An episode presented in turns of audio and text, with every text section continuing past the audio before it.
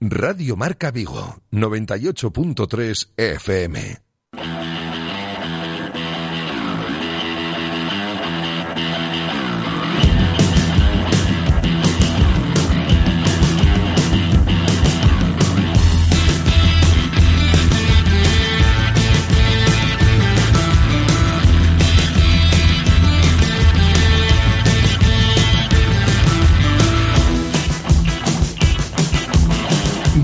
Marca Vigo.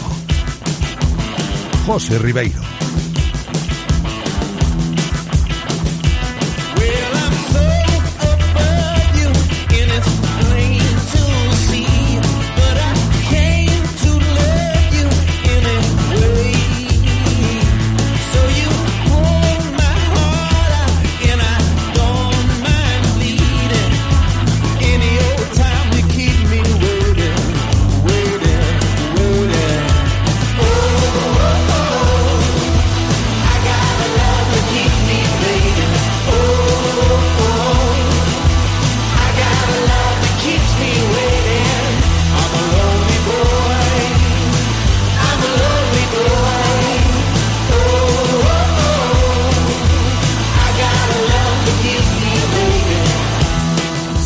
Saludos, ¿qué tal? Bienvenidos a una nueva entrega de Directo Marca Vigo a golpe de martes. Es martes día 19 de enero y como siempre aquí ya estamos preparados para contaros todo lo que pasa en torno al Real Club Celta y al deporte que se vive en Vigo y Comarca desde el 98.3 FM, desde la aplicación de Radio Marca Vigo y también desde el enlace directo de la página web de Radio Marca Vigo hasta las 3, hasta las 3 en punto de la tarde, que vamos a estar con vosotros, como siempre, en riguroso directo. En cuanto al tiempo, repaso rápido, se ha ido el sol, la previsión nos dice que hacia media tarde empezará a llover y que las temperaturas oscilarán entre los 13 grados de máxima y los 9 de mínima. Y en cuanto a los contenidos del programa de hoy, enseguida os cuento, pero antes la noticia de esta mañana, si hablamos de deporte aquí en nuestra tierra. La Junta ha suspendido las competiciones a nivel autonómico con las nuevas eh, restricciones que afectarán incluso a los federados. Solo se van a permitir los entrenamientos individuales o con un máximo de cuatro personas. Competiciones a nivel autonómico suspendidas por parte de la Junta de Galicia y es oficial. Esto va a generar bastante controversia, seguro muchas opiniones en contra de esto porque está el deporte sufriendo muchísimo con este asunto y a lo largo de los próximos días trataremos de ofrecer más versiones al respecto de esta noticia que conocíamos esta mañana.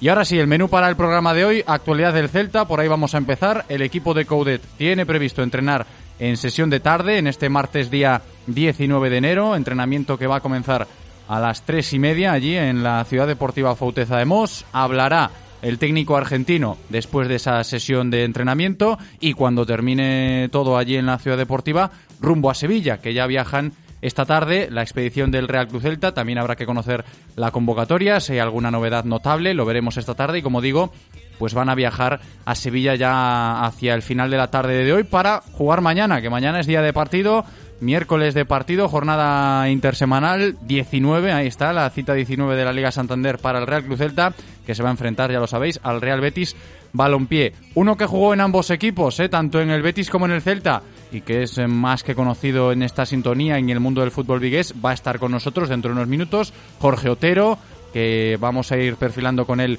la previa de este Betis Celta de mañana, conociendo pues eh, historias que tienen que ver con ambos equipos, ¿eh? que Jorge seguro que nos las puede mostrar. Y a partir de ahí, la tertulia hoy para seguir hablando del Real Cruz Celta con esos tintes de análisis y de opinión que tanto nos gustan. Pues estaremos para seguir con esto con Borja Refojos y Adrián Outón, tanto Borja como Adri, en la tertulia para hablar del Celta en el programa de hoy. Pero al margen de esto, tocará hablar de baloncesto como todos los martes. Ahí está ya preparada la sección de baloncesto con toda la actualidad de nuestros dos equipos referentes en la ciudad. Por un lado, baloncesto femenino y el Celta Zorca Recalvi, hablaremos de ello con Nano Ameneiro, victoria costosa y trabajada ¿eh? este pasado sábado en Navia ante Arsil, el derby que se quedó aquí en Vigo 73-70. Ganaron las chicas de Cristina Cantero, luego lo analizamos y lo comentamos todo con Nano Ameneiro y por el otro lado, dentro de la sección de baloncesto, pues baloncesto en silla y la actualidad de Iberconsa Anfib, que no pudo jugar este pasado fin de semana, ya nos lo contaba Chechu Beiro, el presidente de la entidad, el pasado martes había que analizar bien el fin de sin partido porque se suspendió ese encuentro contra Getafe, no pudo viajar el equipo madrileño por el temporal Filomena, por la borrasca, y no tuvieron partido los eh, integrantes del Ibercon Sanfib. A ver cómo están,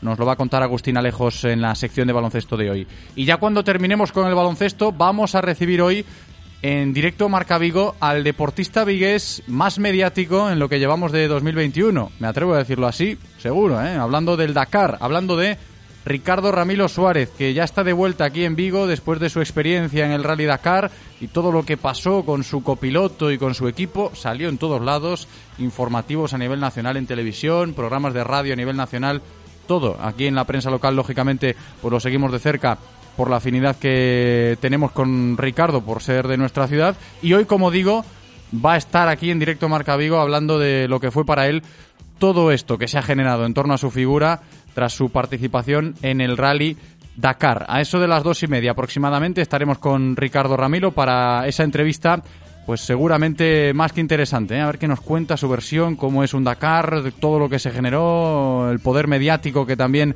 tuvo que gestionar estos días y que seguramente seguirá gestionando, pero en fin. Ahí está la entrevista con Ricardo Ramiro que vamos a tener en directo Marca Vigo hoy. También vamos a hablar de balonmano femenino, por eso de que el Atlético Guardés ya conoce cuál va a ser su rival en los cuartos de final de la European Cup, a ver si por fin pueden jugar una eliminatoria europea esta temporada, porque recordaréis que el Guardés está en cuartos, pero sin haber jugado los 16 avos ni tampoco los octavos, por motivos eh, diferentes. Esto del coronavirus está afectando mucho al balomano femenino y así, sin comerlo ni beberlo, pues el Guardés está en cuartos. Vamos a hablar de todo esto con su presidente. Le ha tocado un equipo ucraniano, luego lo comentamos. Y ya para encarar la recta final del programa tenemos el tema sobre la mesa que tiene que ver con el piragüismo, porque vamos a hablar con el director técnico del Club Kayak Tudense, Esteban Alonso, sobre ese contexto de las elecciones a la presidencia de la Federación Española de Piragüismo.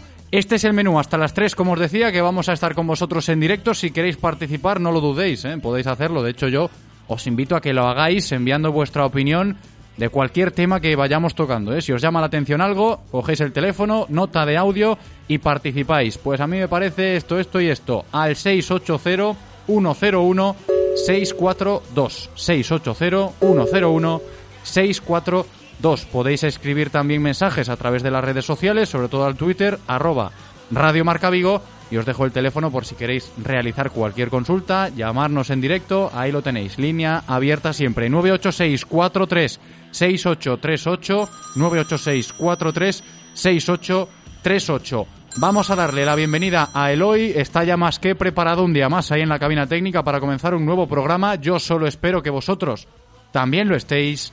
Directo Marca Vigo. Comenzamos.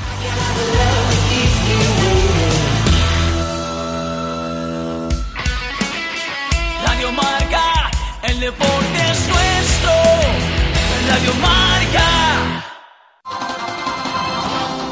La situación actual nos obliga a actuar de forma responsable y nos impide realizar actividades como reuniones en grupo. Pero lo que sí puedes hacer es asistir al evento de venta privada de Forgal Motor los días 21, 22 y 23 de este mes. Reserva tu cita en Galmotor Vigo, Caldas, Pontevedra o Lalín y benefíciate de descuentos de hasta 9.000 euros. Y actúa con responsabilidad. ¿Se puede crear un nuevo modelo a seguir? ¿Se pueden romper las normas para lograr lo extraordinario? El nuevo Hyundai Tucson híbrido demuestra que sí. Disfruta de todo un sub con todas las ventajas de la tecnología híbrida. Nuevo Hyundai Tucson por 290 euros al mes. Renting a particulares todo incluido. Más información en Hyundai.es. Yupersa Vigo, carretera de Camposanco 6. Una de las cosas fundamentales en Restaurante David son las medidas anti-COVID, y es precisamente por eso que hasta nuestro nombre se escribe con distancia. Da Vid. Ven y disfruta desde primera hora nuestros desayunos dulces salados, pasando por nuestra exquisita cocina y hasta la última copa con total tranquilidad. Además disponemos de un amplio reservado para eventos para que disfrutes con la máxima seguridad y comodidad. Restaurante David, Urtaiz 72, Vigo. ¿Sabes que si guardas las bolsas de la compra dentro de otra bolsa, te puedes aprovechar del plan Renove Renault? Y si no, también, porque es para todos. Llévate un Renault desde 10.600 euros, un año de seguro de regalo y sin pagar hasta dentro de tres meses. Descúbrelo en Renault Rodosa. ¿Quieres dar tu opinión en Radio Marca Vigo? Envía tus notas de audio a nuestro WhatsApp 680-101-642.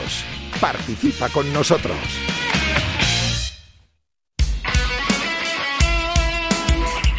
Radio Marca se emoción. Radio Marca. Directo Marca Vigo. José Ribeiro.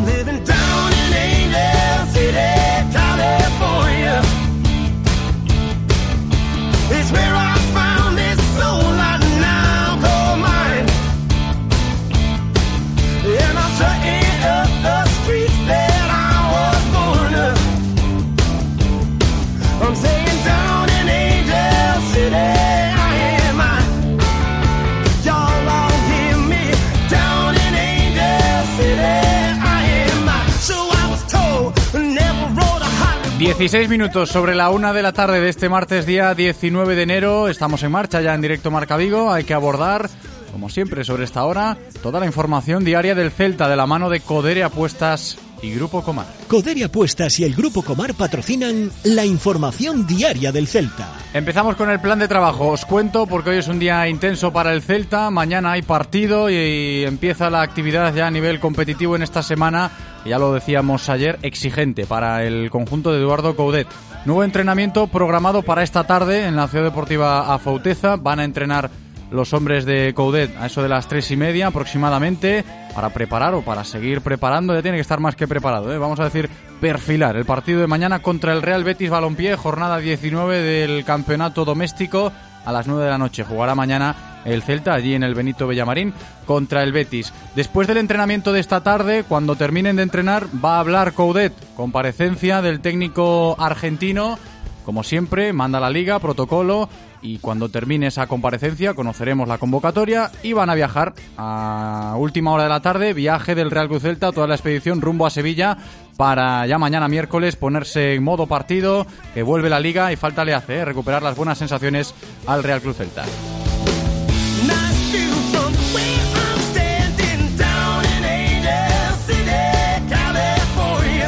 Y siempre que tenemos ahí en el calendario un Betis Celta, un Celta Betis, se puede hablar de muchas cosas, ¿eh? porque históricamente han generado bastantes cositas, ¿eh? los enfrentamientos entre el Real Betis Balompié y el Celta.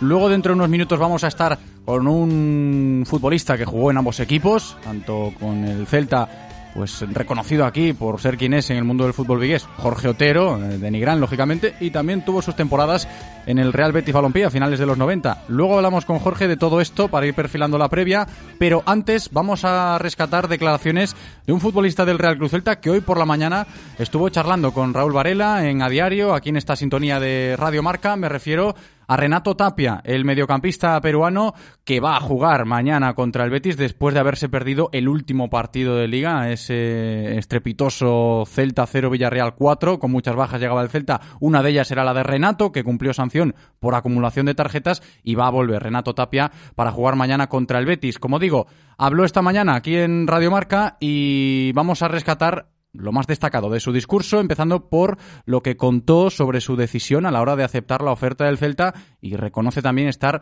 muy a gusto aquí. Era momento de, mirar, era momento de, de salir de un poco la zona de confort y sabía que la liga me iba a dar ese, ese plus, me iba a dar eh, por ahí momentos de, tener que, esforzarme un poquito más y, de tener opciones a, a que a que me puedan ver un poquito más. Así que por eso por sobre todo por el crecimiento futbolístico se cogió la liga. Yo estoy muy contento de- en el Celta. Me, me ha dado lo que lo que por ahí en el en el Feyenoord no no tenía y, y tratar de darle todo todo lo que yo tengo Fijaos lo que ha dicho Renato, ¿eh? hablando de cómo tomó la decisión o el porqué de, su decisión, hablando de su fichaje por el Real Cruz Celta, que muchas veces esto cuando se habla de los jugadores que vienen de fuera y se ponen en entredicho que utilizan el Celta como equipo trampolín para dejarse ver, ¿no? Para que equipos más grandes lo puedan fichar más adelante, se suele utilizar siempre con una connotación negativa y en este caso no creo que sea la situación de Renato, ¿no? Cuando el celtismo habla del peruano, visto el rendimiento que está ofreciendo. Interesantes las declaraciones para luego cogerlas en la tertulia y seguir analizando el asunto. Más sobre lo que dijo Renato esta mañana en Radio Marca hablando con Raúl Varela en A Diario. sobre cómo está siendo la temporada 2020-2021 de este Celta. De hecho que muy irregular, si bien es cierto, eh, diciembre se, se hizo un buen, un buen mes, eh, se comenzó por ahí un poco jugando bien y, y por, por momentos eh, teniendo que ganar, pero, pero mal, ¿no? Y creo que, eh, si bien es cierto, hemos perdido estos, estos últimos dos partidos, creo que no marca nada. Como siempre lo decimos, no somos los mejores por ganar cuatro o cinco seguidos, ni los peores por perder dos. Eh, simplemente creo que es momento de, retomar y, volver a hacer las cosas eh, que estábamos haciendo, ¿no? Hace, hace un mes. Entonces, creo que esa, e, e, esa es la consigna. Es el momento de retomar lo que se venía haciendo hace un mes. Se refiere Renato Tapia al trabajo de Coudet desde su llegada, salvando los tropiezos escalamitosos, ¿no? Horribles que, que tuvo que presenciar, en este caso el último desde fuera, Renato Tapia ante el Villarreal y el anterior en Copa ante el Ibiza. Y también nos vamos a quedar con lo que dijo Renato acerca del que va a faltar mañana también, que sigue estando ausente y es el gran icono de este equipo, Yago Aspas. Se sigue recuperando, avanza favorablemente de su lesión Yago. Decíamos, no va a estar mañana contra el Real Betis. Se especula que pueda llegar al partido del domingo contra el Eibar. Y claro que Renato sabe lo que es eh, el peso de Yago Aspas en ese equipo. Buenas palabras hablando del delantero de Moaña, también reconociendo que se nota su baja. Sí, seguro, seguro. Es un es un jugador que, que, te rompe esquemas, ¿no? Que es muy difícil marcarlo, que por ahí los otros equipos proponen o tratan de, de, salir a, jugar de una manera y él eh, por ahí que, que, te hace cosas que, que ni siquiera se planifican en la semana, entonces creo que sí es muy importante para el Celta, pero pero bueno, ahora hay que esperarlo y, y que se recupere para, para que esté de la mejor manera y los que los que estamos eh, tratar de, de, de, seguir en esta en esta senda, ¿no?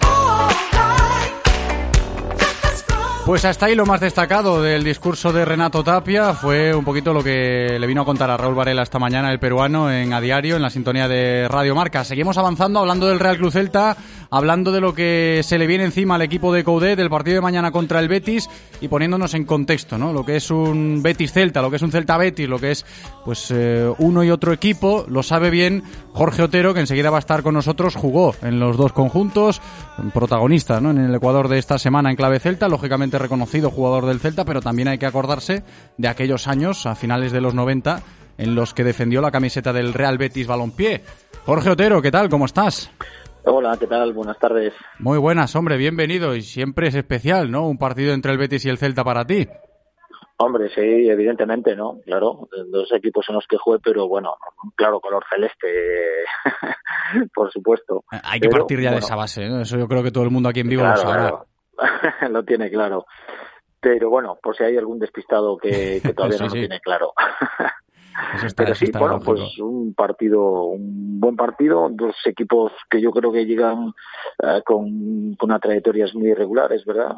Eh, que se esperaban mucho más de ellos. Bueno, partido difícil y que, que vamos a ver qué, qué Celta nos encontramos, ¿verdad? Esperemos que sea el Celta de, de, no de los últimos partidos y del anteriores que con Coudet yo creo que el equipo bueno pues parecía o, o, o dio la, la, la, medida de lo que todos esperábamos y, y, y, deseando que, que, se vuelva a ver ese Celta tan dinámico, ¿verdad? Con tanta llegada, tan, tan profundo, con una presión muy alta. Bueno, la verdad que un muy buen equipo, ¿no? Fíjate lo que decía Renato Tapia esta mañana, ¿no? En A Diario, aquí en Radio Marca, sobre la situación del Celta ahora mismo, antes de encarar estos dos partidos que tiene, ¿no? El de mañana contra el Betis y el del domingo contra el Eibar. La semana es exigente pero si se puede hacer olvidar lo de los dos últimos partidos, lo de la eliminación copera contra el Ibiza y la derrota por goleada en casa contra el Villarreal, mejor que mejor porque el periodo de Coudet desde que llegó estaba siendo muy bueno y ahora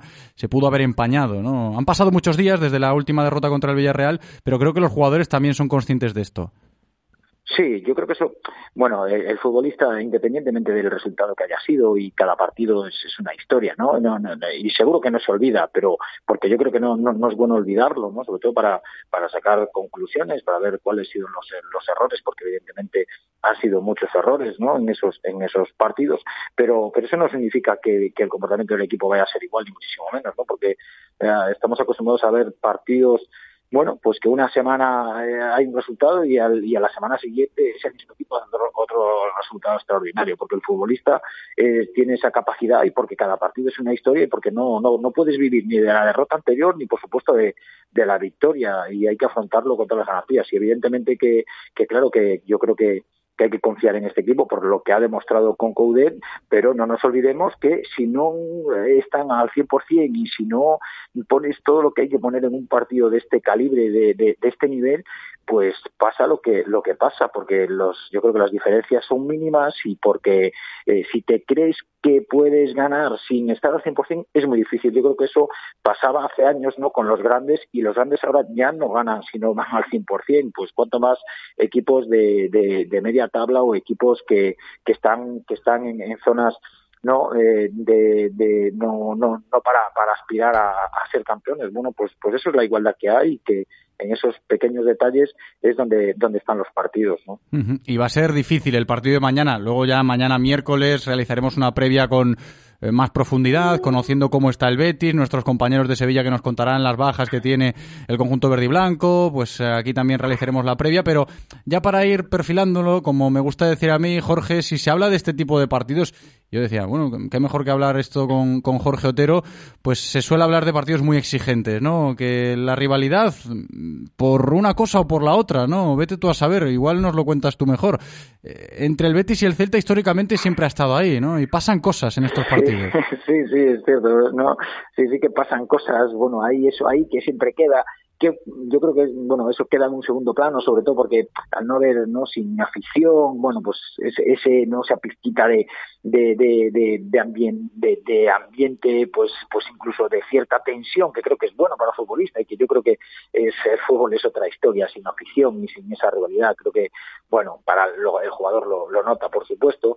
Pero sí que es cierto que el que el, que el Betis es, es un equipo que tiene buenos jugadores pero que también defensivamente está encajando muchos goles con, con mucha facilidad que le cuesta sí que por contra el Celta pues no tiene al jugador en referencia que es que es Yago Aspas y bueno y por ahí sí que su, su bagaje ofensivo se va a ver disminuido pero que, que, es un equipo que yo creo que, que, le va a venir bien al Celta, porque también es un equipo que quiere tener el balón y esos equipos al Celta, bueno, pues, pues le van bien, porque ahí en esa disputa de la posesión del balón, yo creo que el Celta eh, pues tiene jugadores para, para conseguir eso y después es un, un, un equipo que, que ha, yo creo que ha ganado en profundidad, que ha ganado en buscar la portería, portería rival eh, mucho más rápido, bueno, y eso le puede crear eh, muchos, muchos problemas al, al Celta. Y evidentemente, bueno, pues tendrá que estar muy pendiente el Celta, bueno, pues creo que Canales es el jugador determinante ahora mismo, ¿no? Creo que si Canales no entra en juego, no participa mucho, bueno, yo creo que el, el, el Celta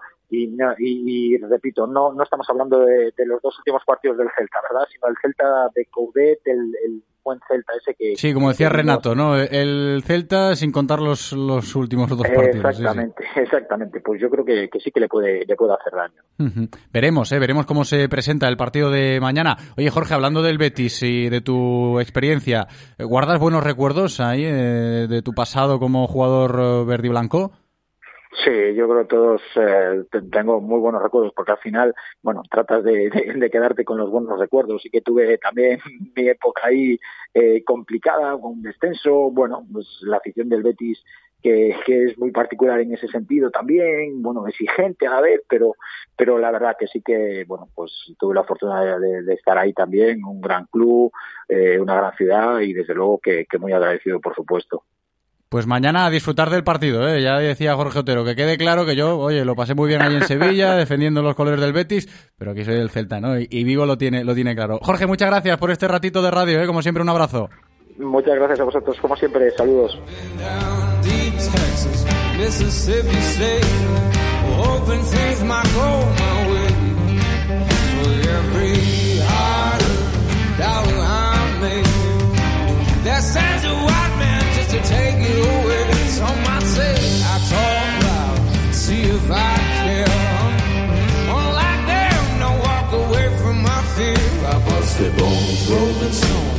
La una y media, que hay que seguir avanzando, ¿eh? Entre temazo y temazo, que siempre le gusta esto a Eloy, lo de poner buena música en nuestro programa, que está muy, pero que muy valorado. Y si seguimos avanzando, tenemos que ya meternos de lleno en la tertulia para seguir hablando del Real Cruz Celta, con análisis, con opiniones, que ya sabéis que aquí nos gusta mucho esto, con las voces hoy de Borja Refojos y de Adrián Auton, enseguida con nosotros.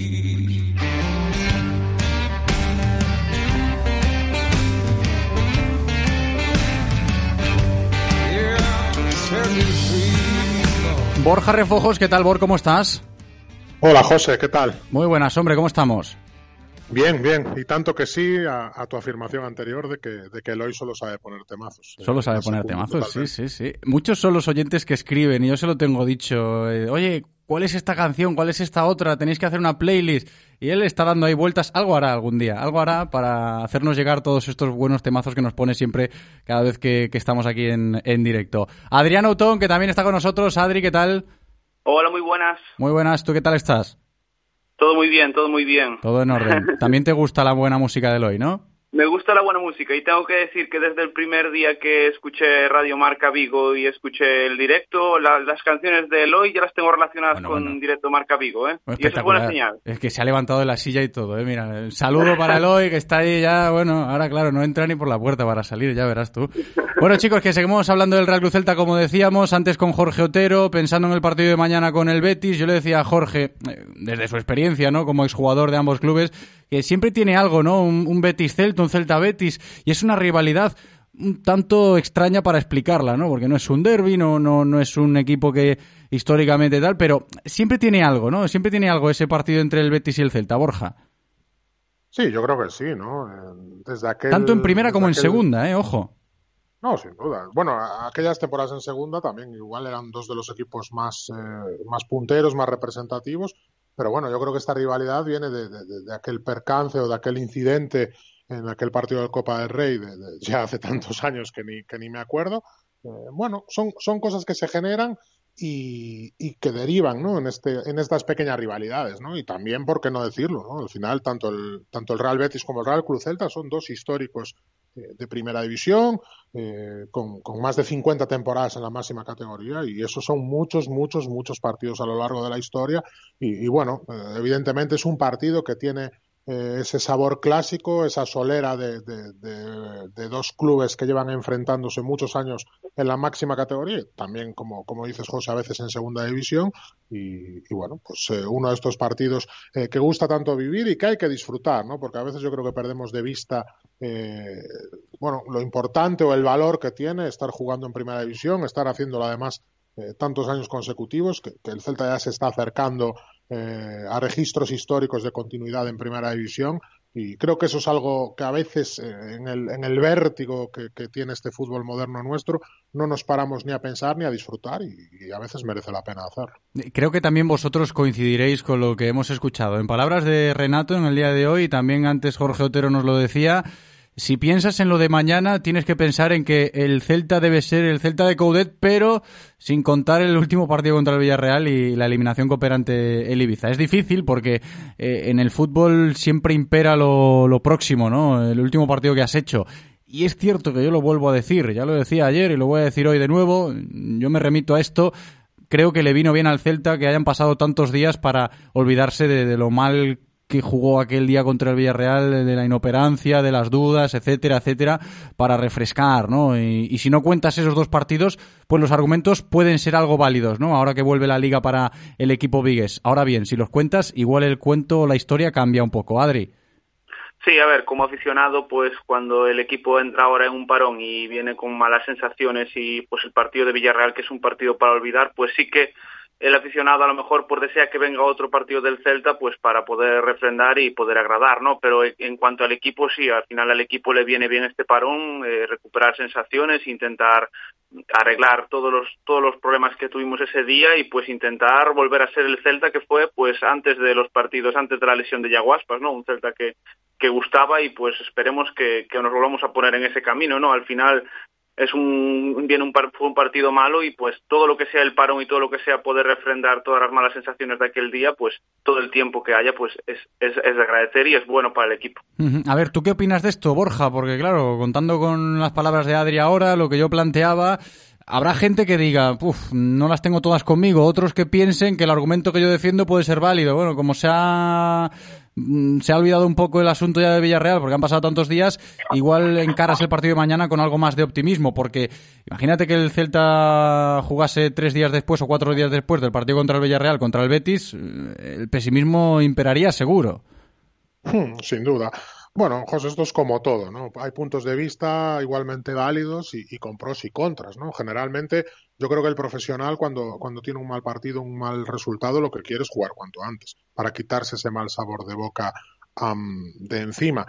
Claro, el Celta en ese momento de, del partido del Villarreal venía de jugar eh, en apenas seis días tres partidos, las piernas estaban cargadas, eh, amén de los lesionados eh, Yago y Nolito, eh, había gente, bueno, pues con las piernas muy cargadas, muy tocadas y evidentemente, bueno, pues estos días de descanso eh, vienen bien, vienen bien para, primero para, para recuperarse a nivel, a nivel muscular, recuperarse de esa fatiga y también de la fatiga mental que supone jugar tan seguido tantos partidos y, encima con dos reveses tan importantes, eh, sobre todo el de Copa para mí, no, no me canso de decirlo, fue un, fue un patinazo eh, muy grande el de la Copa del Rey, el del Villarreal, bueno, pues, fue un partido eh, que entre comillas lo, lo, puedo salvar o lo puedo catalogar de accidente, pues porque, como decíamos, ¿no? La semana pasada, en el minuto 15, ese partido estaba acabado, eh, fueron errores individuales eh, muy grandes que, que, definieron el partido y es difícil analizarlo,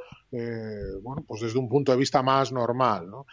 Eh, a partir de ahí, bueno, pues con estos días de descanso, de recuperación de la fatiga física y mental y de reorganizar ideas, eh, evidentemente vienen bien para, para volver a enchufarse, para volver a, bueno, a recuperar las sensaciones anteriores a estos dos eh, patinazos y, y, sinceramente no tengo motivos para pensar que no sea así, ¿no? Repito, el partido de, de la Copa, bueno, pues eh, es un patinazo muy, muy grande y el, y el del Villarreal catalogándolo como accidente, pues podemos, no tenemos motivos para no pensar eh, que el Celta puede recuperar eh, su línea de juego anterior eh, y podemos ver un partido, eh, bueno, pues en la, en la, línea que venía demostrando y luego veremos, ¿no? Pues, ¿qué, ¿qué, puede pasar? Puede ganar como, como, como esas cinco victorias consecutivas que consiguió, puede empatar como en Getafe puede perder como en el campo del Real Madrid pero, pero lo que todos queremos ver es esa línea de juego que, que inauguró Eduardo Coudet desde que ha llegado aquí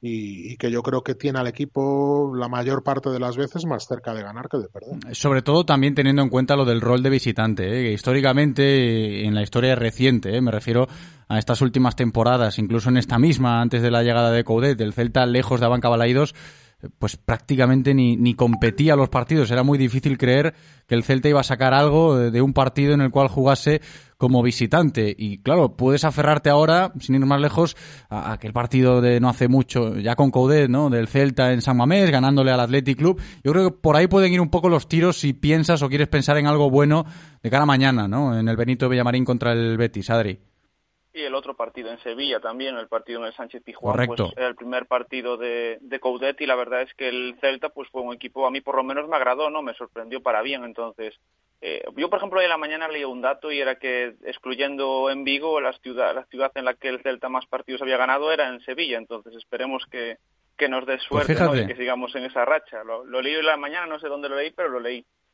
Y sí, a ver, la, la idea es intentar pues eh, volver a la, al buen camino, ¿no? A las buenas sensaciones, porque al final, aunque esto se mueve por, por resultados, ¿no? Y el fútbol al final es muy resultadista y pues hoy a lo mejor a un jugador lo adoramos porque ha hecho un partidazo y mañana lo, lo defenestramos porque ha hecho un partido muy, muy malo, pues en estos momentos lo importante yo creo que es también encontrar un poco el camino, ¿no? Porque es lo que decía Borja, al final el partido de Villarreal con dos de errores individuales, pues fue un partido que en el minuto 15 ya estaba acabado, ¿no? Y con unas sensaciones nefastas. Entonces, esperemos volver a las, a las mejores sensaciones y, y bueno, pues poco a poco volver a ser el Celta que nos agradó en los primeros partidos de Coudet.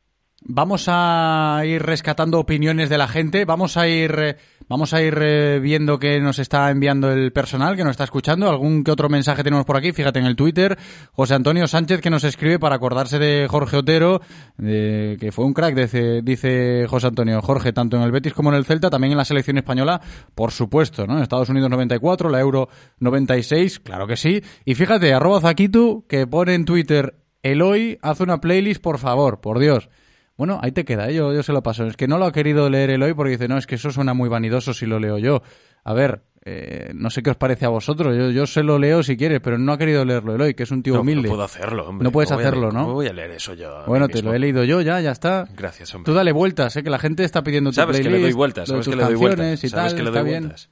Bueno, y en el WhatsApp tenemos más eh, voces, ¿no? De, oyentes. En este caso, una opinión de un tema que ya tocamos ayer, lo de la campaña de abonados que se cerró. Tuvimos aquí a Pepe Méndez, al presidente de la Federación de Peñas del Real Club Celta, dando un poco la versión oficial de lo que es el colectivo de Peñas, cómo se cerró la campaña de abonados atípica en, el Real Club Celta este curso. Y vamos a escuchar lo que dice este oyente al respecto de esto. Podéis enviar las notas de audio ahí al 680-101-642. No sé cómo quedará el tema de los socios, eh, cuántos socios quedamos ahora hoy en día. Pero bueno, eh, vamos a ver, yo, yo creo que yo y mucha gente no estamos aquí por, lo, por Mourinho, yo en este caso ni por Rivadulla, ¿eh? Cuando fue presidente del Celta, desde esa, desde esa época. Yo soy aficionado por el Celta, porque me gusta y, y tengo un sentimiento a la camiseta. A mí, a mí me importa un bledo eh, el Mourinho, el Horacio, el Rivadulla y todos los presidentes que estuvieron. Vamos a ver, es una disculpa lo de los 50 euros, porque aunque fueran por 5, por 10, por 15 euros, nada, que, nosotros somos una afición así. Nosotros somos una afición que solo está a las buenas. Si el Celta estuviera de segundo, de tercero, entonces sería toda una fiesta y eh, estaría todo el mogollón ahí. Eh, me acuerdo en el campo Vicente Calderón, en el 92, eh, en la Copa del Rey, 25.000. 25.000 aficionados, ¿eh? Eh, en la Cartuja otros 25.000, en Manchester éramos 3.000. ¿Dónde está toda esa gente? ¿Dónde está esa gente? ¿Dónde está esa gente? Y después me hace mucha gracia el aficionado de bar, el celtista de bar, que hay muchísimo celtista de bar. ¿eh? Este celtista que, que dice que tiene un sentimiento. El sentimiento hay que pagar por el sentimiento.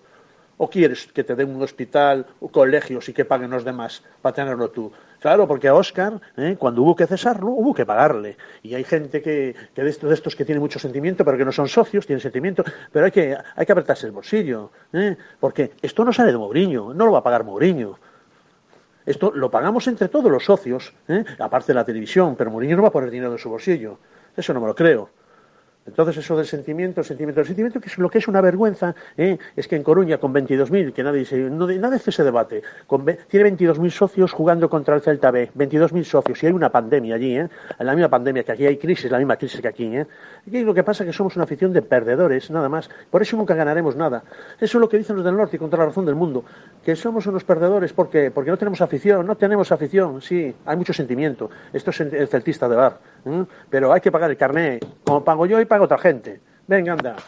Pues gracias por la opinión. Mosqueado este hombre, ¿eh? hablando del asunto de la campaña de abonados, de cómo quedaron ahí las cuentas del Real Cruz Celta, que son difíciles de esclarecer. Lo decíamos ayer hablando con Pepe Méndez. El último dato que manejamos, 12.000 socios. Serán unos pocos más. No creo que muchos. Veremos, ¿eh? a ver si el Celta se muestra estos próximos días a ofrecerlo, pues lo podremos comprobar. Pero, claro, estoy oyente mosqueadísimo. A mí lo del concepto de celtista de bar, Riancheiro, etcétera, etcétera, a veces me despista, ¿no? Un poco en estos debates. No sé qué es un Riancheiro, un celtista de bar, los que defienden esa postura, los que defienden la otra. Pero estaba enfadado este hombre, Borja. Sí, la verdad que sí.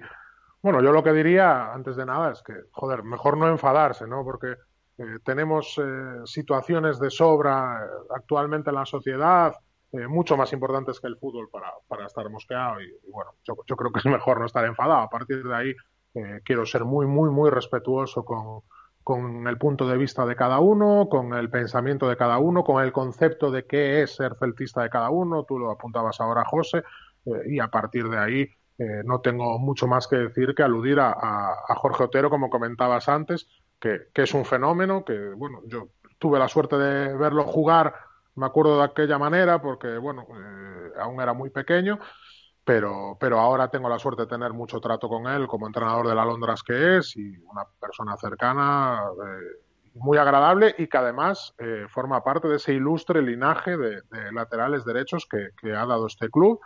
Propio Jorge Otero, Michel Salgado, Hugo Mayo, Johnny Castro, eh, Kevin Vázquez ahora y también Sergio Carreira. Creo que es una posición que, que, que tiene un linaje largo y prestigioso en, en Amadroa y a partir de ahora en, la Ciudad Deportiva Fonteza Hemos. Uh -huh. Adri, ¿tú cómo lo ves esto de quién es más celtista, quién es menos celtista? Estaba enfadado este oyente por eso, claro que no. Aquí la afición igual es un poco de mentira y utilizaba la comparación con el norte, con el Deportivo de La Coruña, que, a ver, ahí ya cada uno, ¿no? A la hora de, interpretar su nivel o su grado de, celtismo, pero teniendo en cuenta también eso que decía este oyente, de que no, el carnet hay que pagarlo si quieres ser más celtista que o menos celtista que si no lo haces, vaya. A ver, en temas de celtismo y tal, yo también soy de los tengo una opinión y es que no creo que sea más celtista el que paga el carnet que el que no paga el carnet, ¿no? Y además hay otra cosa, eh, me hace mucha gracia siempre la gente que que opina que bueno que el, al, por ejemplo al Celta pues en las, en las, en las buenas es cuando la gente va al campo.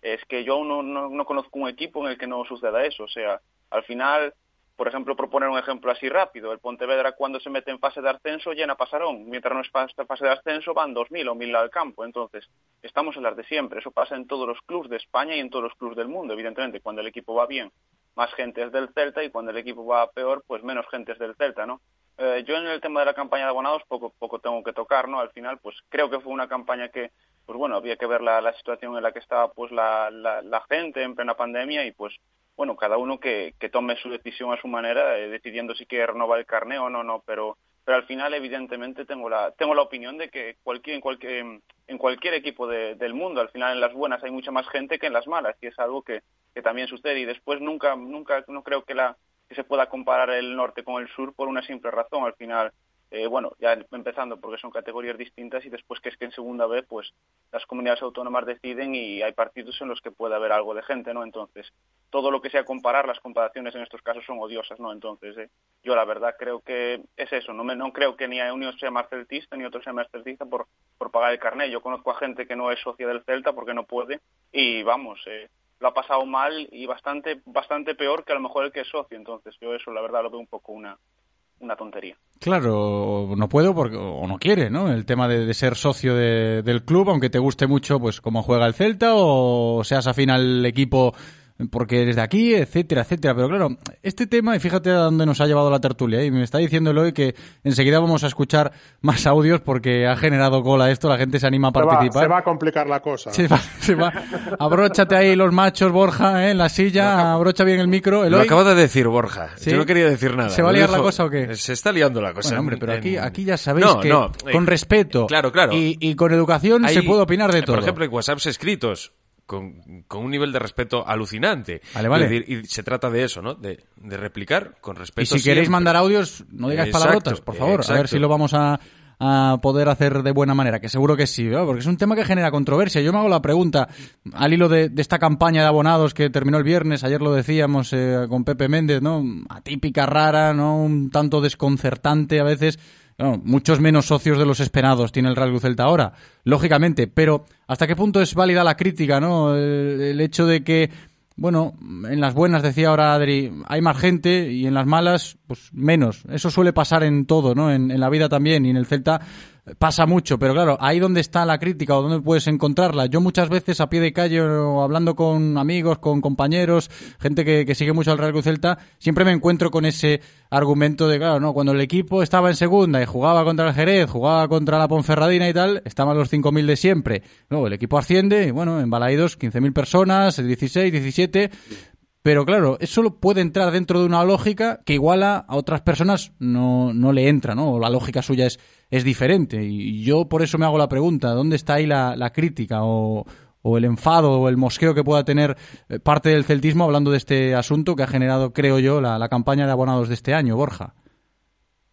Pues sí, pues sí, pero bueno, es un, es un tema que, que es recurrente, que es habitual. Y, y, insisto, de verdad, yo no es que no me quiera mojar, simplemente es lo que opino de verdad y con toda sinceridad.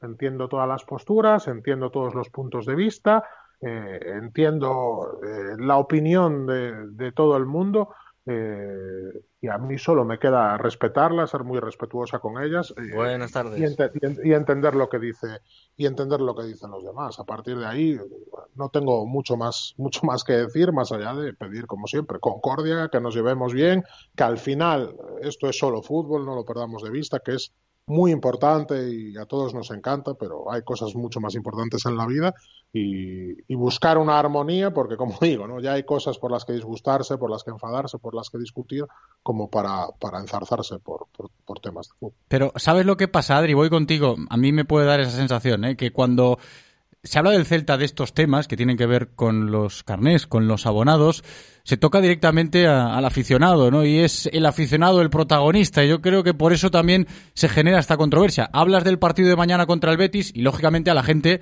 le gusta escuchar, pues, cómo está el Celta para jugar mañana, cuál es la sensación de Coudet, lo que dijo Renato, lo que dice Jorge Otero, del Betis, etcétera lógico, porque nos dedicamos a esto y nos dedicamos a ofreceros ese contenido porque nos gusta el fútbol y al final eh, lo importante, lo importante es el partido de fútbol. Pero también hay una parte muy importante que es la de los aficionados. Y cuando se toca, que es lo de la campaña de abonados, lo tocamos ayer y vuelvo a incidir en esto desde muchos puntos de vista, el oyente en este caso, que es aficionado al Real Celta, se siente identificado y dice, oye, que esto me toca a mí porque yo soy el protagonista de esta historia, yo tengo mis argumentos, ¿eh? yo no juego contra el Betis, juega Renato, juega Nolito, yo no juego, yo solo lo veo y opino porque me gusta el Celta, pero cuando se habla de este tema, amigo, es mi carné, es mi vida, es mi decisión, y yo creo que por eso se genera todo este, todo este tipo de historia, Adri y se generará, o sea, es un tema que mañana deja de hablarse, dentro de nada lo vuelves a sacar y volvemos a las mismas, o sea, al final es un tema en el que va a haber muchos puntos de vista, eh, va a ser imposible poner a todo el mundo de acuerdo, da igual lo que haga el club,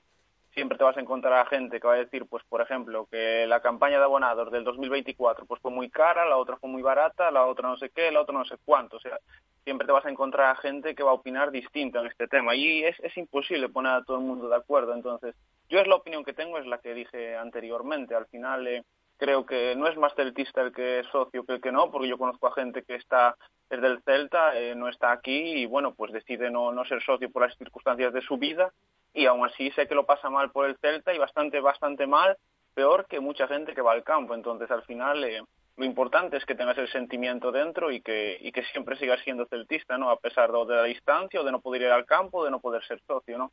Y la verdad es, me parece un tema que, que, nunca vas a llegar a poner de acuerdo a todo el mundo porque es un tema complicado y cada uno tendrá su punto de vista y no hay solo varios puntos de vista, es que hay muchísimos puntos de vista sobre, sobre este tema porque al final cada uno defiende su postura, es su vida, uh -huh. decide qué hacer, por ejemplo, pues por poner un ejemplo, con estos 50 euros que, que eran este año y pues bueno, es un tema que, que, nunca vamos a llegar a ponernos de acuerdo todos. Lo que sí que podemos hacer es escuchar opiniones ¿eh? de la gente y lo vamos a hacer dentro de unos instantes. Estáis preparándolo todo el hoy para ir rescatando los audios que podéis mandar, ya lo sabéis, al WhatsApp de Radio Marca Vigo. ¿eh? Es el 680-101-642. Con este asunto que nos lo ha planteado uno de los oyentes hace unos minutos, ¿no? Yo creo que venía de ayer ya. Estábamos hablando hoy un poco de lo que comentábamos antes con Jorge Otero, del partido del Betis mañana. Tendremos que tocar también un poco la situación de, de Yago Aspas, cómo evoluciona favorablemente. Y hay muchas cosas ¿eh? de las que hablar con respecto al Real Cruz Celta, y lo sabéis, aquí las tenemos todas sobre la mesa. Pero este tema de, los abonados de la campaña, pues genera muchas opiniones que vamos a ver si podemos escucharlas ya en el 680-101-642. Buenas tardes. La verdad que he escuchado al oyente este que hablaba, estaba enfadado con, la, con lo de los abonados y, los socios y todo eso, y la verdad que no puedo estar más de acuerdo con él eh, en este aspecto. Somos una afición que nos quejamos por todo y, y bueno, al final hay que... Son 50 euros. Aquellos que se dan de baja después de, como he leído por ahí, después de 40 años, de 30 o de 10 o lo que sea. Eh, me parece que al final es una tontería porque los presidentes pasan pero el club eh, queda y es una pena tirar tantos años de, socio por, por un cabreo que al final te va a salir más caro porque el año que viene te vas a querer dar de alta y vas a tener que pagar eh, la inscripción o lo que sea. Así que eh, bueno en fin eh, sabemos que no se está haciendo las cosas de la mejor manera pero al final tenemos que estar ahí, porque si los aficionados no están, no están ahí, al final el Celta no es nada. Así que si queremos algún día ser un poquito más grandes y ganar algo, eh, tiene que empezar por los aficionados y, y estar ahí. Pero bueno, buenas tardes. La verdad que he escuchado Buenos días, Radio Marca. Yo quería, era para contestarle al chico este que dice que, que se es más del Celta por pagar el carné. A ver, hay mucha gente que no es de Vigo. Yo si fuera de Vigo pagaría el carné e iría todos los días a Vigo. Pero es que yo tengo que ir con mi niño a Vigo y yo soy de Portonovo. Y lo que no puedo hacer es irme a las 9 de la noche un lunes, porque el niño tiene colegio el día siguiente, y volverme a la 1 de la mañana, pagar peaje y todo eso. Y soy más del Celta igual que él. O sea que no venga ahora con tonterías porque vive al lado del campo y se puede permitir pagarse un carné.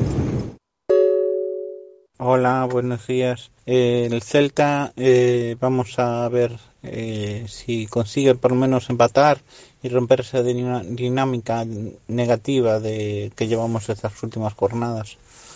Yo creo que contra el Betis podríamos aprovechar que tampoco es que esté para tirar cohetes y por lo menos lograr un empate en Sevilla que sería un buen resultado dentro lo- de lo de lo permitido. Y, esperando como agua de mayo el regreso de Yago Aspas. Y claro estamos padeciendo lo de una plantilla corta. Y claro y yo me- temo el final de temporada cómo llegarán nuestros jugadores si fundidos o no fundidos y eso pues es peligroso. Venga felicidades por el programa Buenos días, Radio Marca. Hombre, acabo de quedarme medio, medio parvo con el, con el oyente este que, que no sé si... Le, recomiendo que tome una bioduramina y que ponga los pies en alto porque lo veo muy... No sé, eh, o sea, eh, me está diciendo que el ser socio le da derecho a todo. Si eres socio y te da derecho a todo, ¿sabes? Machiño, no sé. Ponerse así me parece increíble, de verdad. O sea, ahora va, va diferenciando del celtista de bar o el celtista de no sé dónde. No, yo creo que estamos así por eso, porque se cree que ser un socio del Celta es que le da derecho a todo. Venga, buen día y a relajarse. Hola, buenas Radio Marca. Mira, quería contestar al oyente que, que os acaba de mandar el audio. Yo soy, soy abonado, he renovado el, el abono. Eh, no estaba de acuerdo con la política del club y con la comunicación de la campaña de abonados, pero he renovado. Pero tengo que decir que, hombre, que un poquito de respeto a la gente también que decide no renovar o que se enfada por el trato recibido o, celtistas de bar o hombre yo creo que hay que tener un poco de respeto. Hay gente que, que a lo mejor es muy celtista pero no puede pagar el abono porque tiene hijos o porque o porque no puede o, o simplemente prefiere gastar el dinero en otra cosa y, y es lícito y sigue siendo igual de celtista que el que paga el abono. O sea pido un poco de respeto porque la gente a veces pierde un poco el norte que esto es un deporte y un pasatiempo eh y Mourinho come de eso tanto que decimos de Mourinho va a poner el dinero, eh, no, Mourinho no, no lo va a poner, se lo va a llevar. O sea que dejamos de defender a Mourinho y defendemos un poco más al celtismo, ¿vale? Gracias Radio, Ma- Radio Marca, un saludo. Si según este paisano que mandó el, el mensaje, el que paga es celtista, entonces el que el de tribuna, como paga más, pues siente más los colores, más celtista, ¿no? O el que tiene tres carnés en vez de uno, o el que se compra tres camisetas en vez de uno. Más dinero, pues más celtista, ¿no? Valiente argumento, sí. Lo que es estúpido es dar billetes a, a un niño pequeño para que haga dibujos en él. Igual de estúpido que es dárselo a, a dirigentes que lo malgastan en sus caprichitos o que utilizan el, sentimiento y el club como dictadores, importándole un, un mojón esos que tienen el carné. Muy buenos días. Muy buenas, gracias a todos por las opiniones. Eh. Fijaos la gente, eh. unos apoyando ese asunto, otros en contra, mosqueándose también un poco por este tema. Pero claro, ya lo decías tú, ¿no, Borja, antes, que había que apretarse un poquito los machos? Bueno, te lo decía yo, dices, se va a liar. se va- Bueno, no sé si se ha liado, pero ahí están las opiniones de la gente, que siempre que se toca este tema, pues como que se eleva un poquito más el tono. Sí, claro, a esto me refería, con que no merece la pena enfadarse por, por estas cosas. Yo entiendo eh, a todos, ¿no? Los que, los que eh, dan su opinión, pero yo me quedaría con el mensaje del, del penúltimo oyente, ¿no? Respeto, yo lo, lo- lo- lo- resumo todo en esa palabra. Respeto, respeto para el que no piensa como tú, sobre todo, que siempre es más difícil, y, y dejar que cada uno eh, haga lo que mejor le vaya a él, según su forma de pensar, según sus capacidades económicas, según sus posibilidades geográficas, eh, bueno, pues según la realidad que le, que le toca vivir a cada uno en, en cada momento de su vida y más en esta eh, situación tan complicada que nos, que nos, que desgraciadamente nos está tocando eh, vivir y que todos deseamos que, que pase cuanto antes. Sí, Así es que es desde nuestra palabra, posición. respeto. Sí, lo que dice Borja, ¿eh? desde nuestra posición es lo que podemos decir, más allá de las opiniones de cada uno. Respeto, hablando de, de este tema, que, que mosquea a la afición porque unos lo defienden, porque otros lo critican, Adri. Sí, a ver, es que al final es un tema en el que no vamos a llegar nunca a estar de acuerdo. No, No, no, no, estoy convencido al 100% que no. Y mira todos los audios que ha habido pues por una opinión de un oyente y a partir de ahí pues se ha, se ha armado la de Dios no al final es un tema que, que yo opino lo que dije antes anteriormente. Al final eh, no creo que sea más celtista el que saque la bueno que el otro y pues bueno al final lo importante es tener el celtismo dentro y, y sentirlo y, y apoyar al equipo siempre este sea desde casa sea en el estadio si no puedes ir o por tu situación igual no puedes ir al estadio, pero apoyarlo desde casa y, y es lo que toca. Y, y no creo que la verdad, no y al final todo lo que sea también opiniones con respeto, pues pues son de agradecer, ¿no? Y es al final a lo que vamos. Entonces yo, yo mi opinión es esa, o sea, no creo Sí. que sea más celtista el que tiene el carné, ni el que va a tribuna, ni el que va a fondo, ni nada. O sea, eh, creo que, que al final lo importante es que cada uno sienta el celtismo como, como lo quiera sentir y lo de la opinión esa de que hay más celtistas cuando, cuando el equipo va mejor, esa opinión es la de siempre en todos los equipos del mundo. O sea, yo lo he vivido en muchísimos equipos a los que te has fijado y pues has visto el campo lleno en fase de ascenso y pues no has visto el campo lleno en el resto del año. Entonces es una opinión que es un poco absurda porque al final en todos los equipos sucede eso, no solo en Vigo y no solo en el Celta. Pues me quedo con No, vuestras no- no opiniones solo también. eso, José. sí. Al final, hace dos años, en la campaña Danosa Reconquista, el celtismo demostró que también está a las duras. Lo demostró el primer año en, en Primera División, en ese famoso 4%. Eh, lo demostró incluso en, en esas semifinales de Copa después de perder 4-0 en Sevilla, eh, llenando absolutamente la esplanada de, tribuna para, para apoyar al equipo en una remontada que parecía imposible y que al final en el campo no estuvo tan lejos de producirse. O sea que bueno, también hay, también hay ejemplos para demostrar que, que- que el celtismo apoya al equipo en las, en las situaciones menos favorables. Por eso decía que nos quedamos con vuestras opiniones. Enseguida encarrilamos ya la tertulia hacia la recta final con lo que va a suceder esta tarde en la, en la Ciudad Deportiva Fauteza, con el entrenamiento antes de viajar a Sevilla. Veremos si Yago sigue trotando con esa imagen que bueno genera optimismo en el celtismo para ver si cuanto antes pues puede regresar el delantero de Moaña, pero por finiquitar este asunto, más mensajes que nos llegan, en este caso escritos, y nos los lee Eloy. Cuéntanos. Sí, vamos a finiquitar en WhatsApp. Nos dicen eh, oyentes, yo también estoy de acuerdo, somos una afición penosa, son 50 euros que ya teníamos perdidos, pero bueno, que en semis de Copa contra el Alavés no metimos ni 20.000 en el campo. Somos lo que somos. Otro dice, los presidentes pasan y el club queda. Eso era antes cuando el Celta era de los abonados, ahora ya no. O es que eres más vigués si conduces un Citroën. Y para acabar, Miguel nos escribe y nos dice, no estoy de acuerdo para nada con ese aficionado que acaba de llamar, bueno, en este caso, nota de audio. Respecto a las comparaciones Celta contra el Deportivo, partiendo de que todas las comparaciones son odiosas y de que Vigo y A Coruña son ciudades maravillosas pero totalmente diferentes en cuanto a población, extensión, economía y tejido empresarial, también lo son sus equipos y aficiones. Yo prefiero una afición crítica y exigente con el Celta porque eso ayuda a buscar soluciones y a crecer como equipo y como club. La afición del Deportivo no lo es.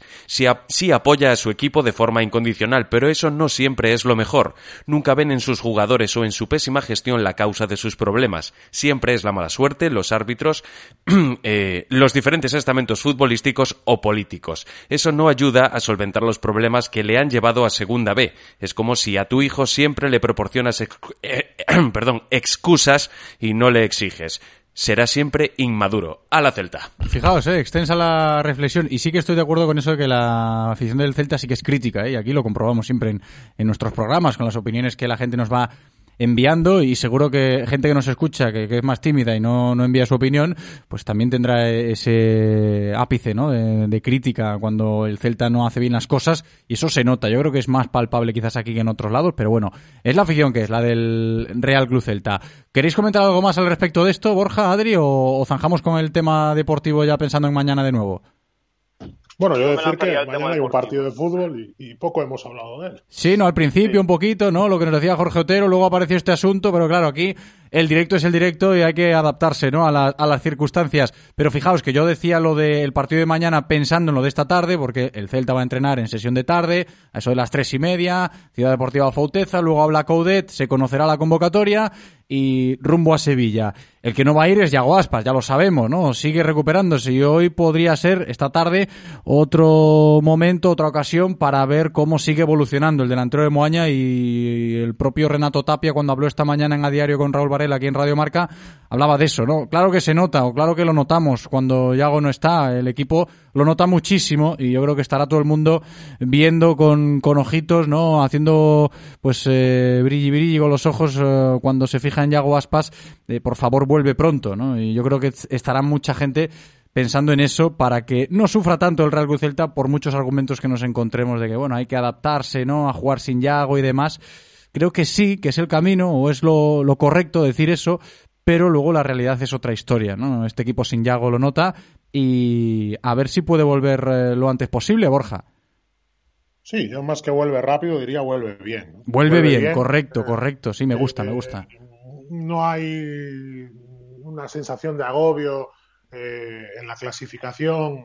Bien, es verdad que con lo igualado que está todo, si pierdes dos, tres partidos seguidos, te metes otra vez en el lío, ¿no? Pero bueno, eh, lo que quiero decir, en definitiva, eh, no correr, mm, que se recupere en el tiempo que se tenga que recuperar, pero que se recupere bien para que no pase lo que, lo que pasó, ¿no? Hace dos años, eh, queriendo forzar para volver en Getafe, volviendo a recaer y al final estando cerca de los tres meses, ¿no? Eso sí que sería devastador.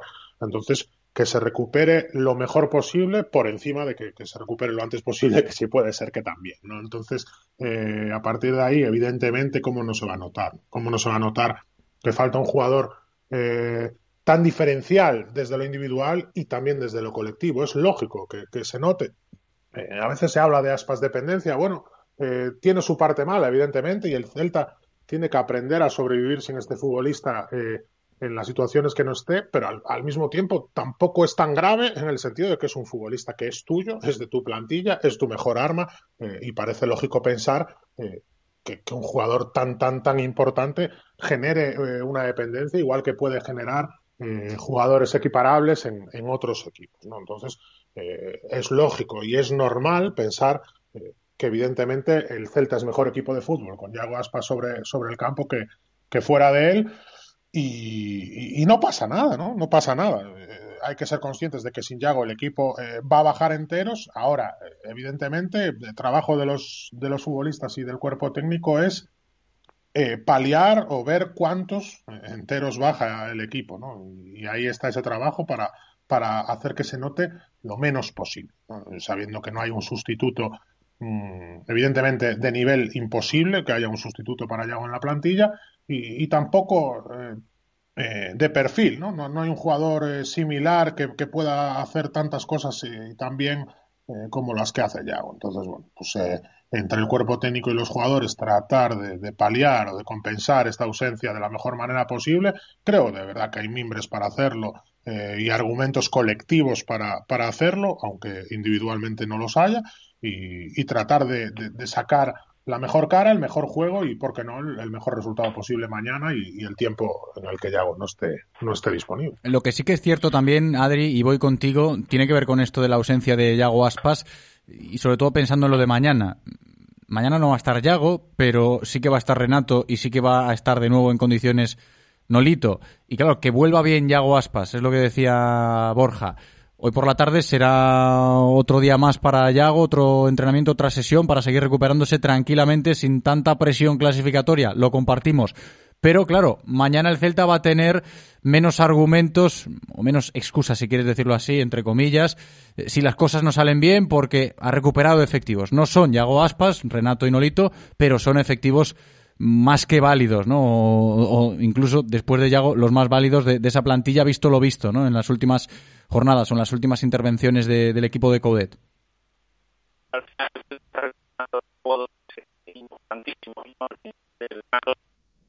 Ahí va, se ha escapado la conexión ahí con Adrián Autón. A ver si podemos recuperarlo para finiquitar la, la tertulia con buen sonido y escuchar también su, su argumento, ¿no, Borja? De lo que es eh, Sí, el Celta sí, sí. Sin, sin Yago, pero con Renato y Nolito para mañana. Los problemas del directo, ¿no? Bueno, pues tú lo decías, José. eh, tanto Renato Tapia como Nolito seguramente sean los dos mejores argumentos de- de- del Celta después de Yago.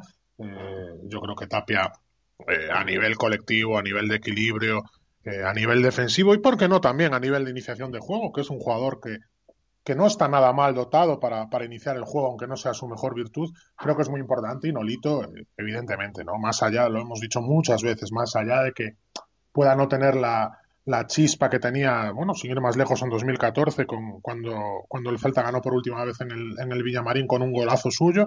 Eh, evidentemente ese colmillo, ese instinto lo mantiene, aunque físicamente no, no esté tan bien, solo hace falta echar un vistazo a, los números de goles, de asistencias y de incidencia en el juego en el último cuarto para comprobar que Nolito, bueno, pues eh, mantiene ese instinto, ¿no? Al final eso no se pierde y, evidentemente Nolito en el último cuarto de campo, más allá, como digo, de que tenga eh, menor chispa eh, física y desequilibrante que hace unos años, porque el tiempo pasa y, no perdona, y es lógico, mantiene ese instinto y, esa capacidad para, estar cerca del gol, evidentemente eh, a veces eh, fallando más ocasiones de las que nos gustaría, pero, siempre está cerca del gol y siempre está eh, cerca de, esas ocasiones y, evidentemente es un jugador importantísimo para el Celta y esperemos que, mañana pueda tener su día, también Tapia y por extensión todo el equipo. Está recuperada ya la conexión con Adrián Autón. Adri, estabas diciendo tu opinión al hilo de esto. Sí, sí, sí, sí. Pues sí, a ver, al final eh, tanto Renato Tapia como Nolito son dos jugadores primordiales en estos momentos, ¿no? Sobre todo Renato Tapia, desde que lo vimos llegar a, a Vigo, pues fue un jugador que se le vio pues con unos mimbres y un, un resultado que dio en el campo pues bestial y, y evidentemente la baja de Yago Aspas pues es, es importantísima, ¿no? Yo también opino igual que, que, que Borja Refogos, al final lo importante es que Yago Aspas vuelva bien y no que vuelva antes y forzarlo antes y después pues tenerlo de baja otra vez por una recaída, ¿no? Al final pero bueno, eh, hay que intentar en estos momentos pues tirar sin Yago Aspas, intentar que el equipo pues adapte a lo que pueda, a lo que pueda, a lo que hay y aunque también hubiéramos tenido otro delantero, al final Yago Aspas es más que un delantero, es un jugador que en el Celta pues hace jugar al equipo y hace muchas cosas que cualquiera de los otros jugadores de la plantilla pues pues no puede hacer, ¿no? Entonces, eh, lo importante ahora es intentar tirar sin él, eh, recuperamos a dos jugadores también importantes y, y pues después cuando vuelva, que vuelva bien y que vuelva a ser el Celta y el Yago Aspas que veníamos viendo antes de la lesión. Pues lo dicho, esperemos que así sea. Por la tarde estaremos pendientes de cómo evoluciona Yago Aspas en una nueva sesión de trabajo al margen del equipo, allí en la Ciudad Deportiva Afouteza. El equipo entrenará, luego convocatoria, hablará Coudet, viaje a Sevilla y ya mañana miércoles tendremos aquí una previa pues eh, mucho más extensa, ¿eh? con voces también que nos llegarán desde Sevilla para conocer la última hora del Real Betis Balompié y está todo más que, más que aclarado. Un placer, como siempre chicos, hablar del Celta en el día de hoy. Borja Refojos, muchas gracias Bor, un abrazo. Un abrazo para todos. Y Adrián Autón, Adri, muchas gracias, abrazo grande. Muchas gracias, un abrazo. Reconócelo, amigo. Eres de Codere Apuestas. ¿Cómo te pone un golazo por la escuadra, eh? Tu canción, el himno de tu equipo. La mejor apuesta, la que ganas a tus colegas. ¿A que sí? ¿A qué eres de Codere Apuestas? Ven a nuestros locales y vive todos los partidos, todos los deportes y todas las apuestas en Codere Apuestas. ¿Quién se apunta? Juega con responsabilidad, mayores de 18 años. Ven a nuestro espacio de apuestas Codere en Bingo Royal del Grupo Comar en Avenida García Barbón 3436. Radio Marca, el deporte es nuestro. Radio Marca. Si estás buscando scooter y quieres aprovecharte de grandes descuentos, es por pasión tu concesionario Kimco en Vigo es tu sitio. Aprovechate de descuentos de hasta 500 euros en modelos 125 centímetros cúbicos y hasta 950 euros en gamas superiores. Visítanos en nuestras nuevas instalaciones en calle Tomás Alonso 22 Vigo, porque todos somos diferentes, ninguna Kimco es igual. Cuando entras en el mundo híbrido Lexus, sientes otro universo. Descubre una experiencia de conducción diferente en tu Lexus UX híbrido por solo 31.200 euros. Lexus. Experience Amazing. Oferta financiando con Toyota Credit Bank hasta el 31 de enero de 2021. Más información en lexusauto.es. Descúbrelo en las nuevas instalaciones de Lexus Vigo, carretera de Camposancos 141 Vigo.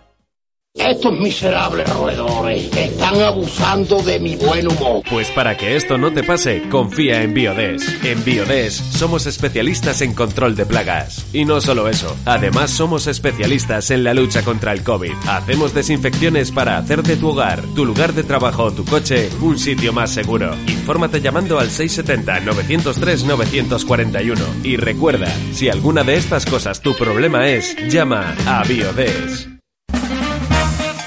En Radio Marca Vigo os escuchamos. Vosotros hacéis la radio con nosotros. Participa llamando al 986 43 68 38 o 986 43 66 93.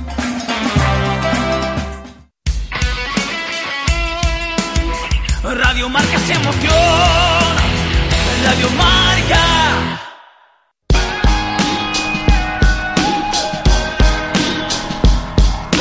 Tiempo en Radio Marca Vigo para repasar la actualidad semanal del baloncesto de nuestra ciudad.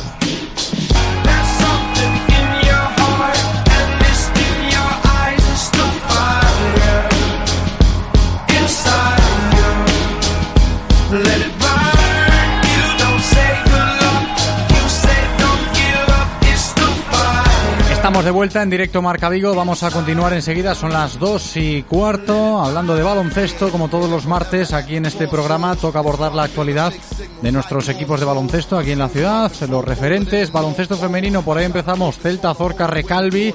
Venimos de presenciar el pasado sábado un partidazo ¿eh? de baloncesto femenino en el pabellón de Navia a través de la retransmisión, porque todavía no podemos acudir al pabellón y ahora se va a complicar un poquito más la historia. Esto ya lo sabemos con las últimas restricciones, pero bueno, a través de la retransmisión, eh, que casi casi eso es de, Champions, eh, de campeonato, la, retransmisión que pues eh, se lleva a cabo en los partidos del Celta Zorca Recalvi cuando juega como local, ya lo hemos comentado alguna que otra vez, pero bueno, a través de esa retransmisión vimos el partidazo 7-3-7-0, eh, por tres puntos ganó el Celta Zorca Recalvi Arsil, además era un derby, lo decíamos la semana pasada, importante la victoria y sobre todo la, la forma, ¿no? Esto de ganar en un partido tan apretado seguro que reafirma mucho la moral.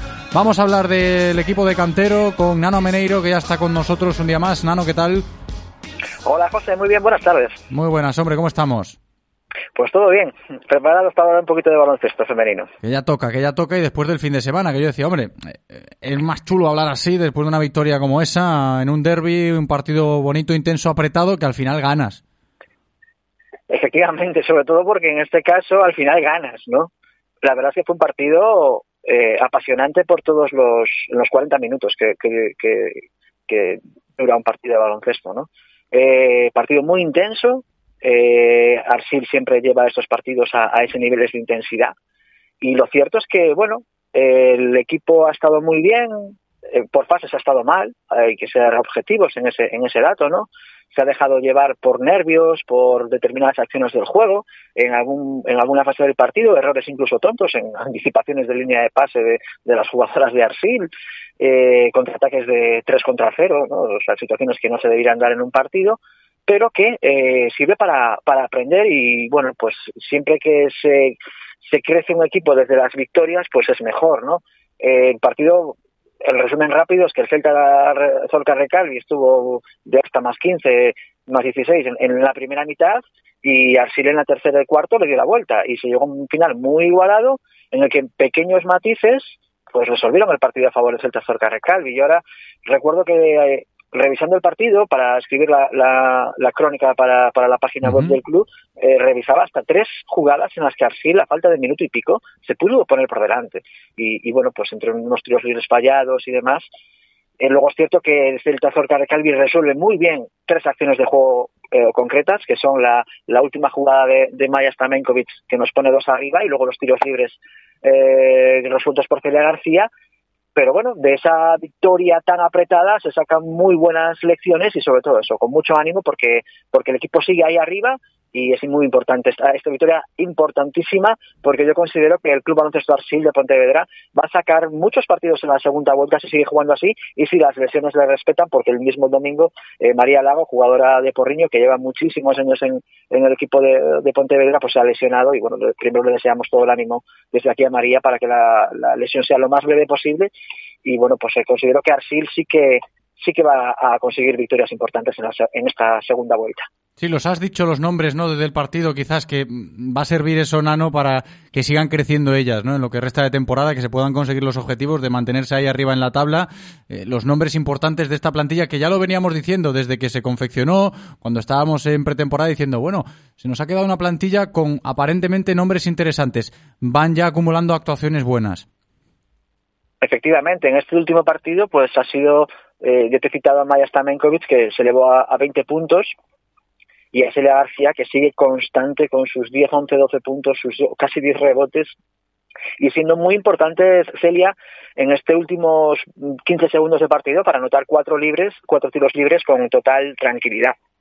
Otros días te brillan otras jugadoras. Eh, Mariana Martín en el antepenúltimo partido eh, estuvo muy muy bien en la dirección y estuvo muy muy bien en, en lo que es el lanzamientos de exteriores. Incluso es la primera vez que Mariona pasaba de 10 puntos y otros días es pues eh, eh, Marita Davidova en, en, en, el partido de, de, de Santiago en la, en la, última salida pues pese a las dificultades del frío que pues eh, se elevó a 15 puntos 10 rebotes te hablo un poco de memoria no cada día una jugadora distinta tira del carro y dentro de lo que es un eh, equipo en el que tiene pues un quinteto titular muy definido pues con, aunque no esté eh, Rosmarillo en ese quinteto, porque Lucía Fontela siempre suele entrar, pero luego hace una aportación defensiva impresionante, de hecho lo citábamos en el partido, pues que cada siempre hay una jugadora que tira del carro y eso es un poquito lo que muy interesante para, para las posibilidades que tiene Cantero en, de manejar esta plantilla. Y de ese partido, lejos de lo estrictamente deportivo, Nano, de, la victoria del Celta Zorca Recalvi 7-3-7-0 ante Arsil, pues nos volvimos a encontrar con muchos mensajes que os llegan ¿eh? a, a las cuentas eh, oficiales de, las redes sociales del Celta Zorca Recalvi, mensajes sobre las retransmisiones y el nivel de las retransmisiones. Y yo no me canso tampoco de defender este asunto porque tiene mucho mérito y es muy de agradecer. Hombre, yo, yo particularmente me siento completamente halagado e incluso me, me, se me colorea la cara porque, a ver, evidentemente eh, el incremento de calidad ha venido derivado del cambio del proveedor porque la, ya, yo te lo comentaba en otras ocasiones, pues que... Sí, porque lo hemos dicho eh, otros partidos y ese argumento también lo hemos escuchado, pero claro, otro partido más y otra oleada de mensajes que os llegan. Sí, sí, y bueno, y en este caso eh, yo felicito sobre todo a mi compañero Pedro, eh, que es el que realiza las retransmisiones conmigo, ¿no?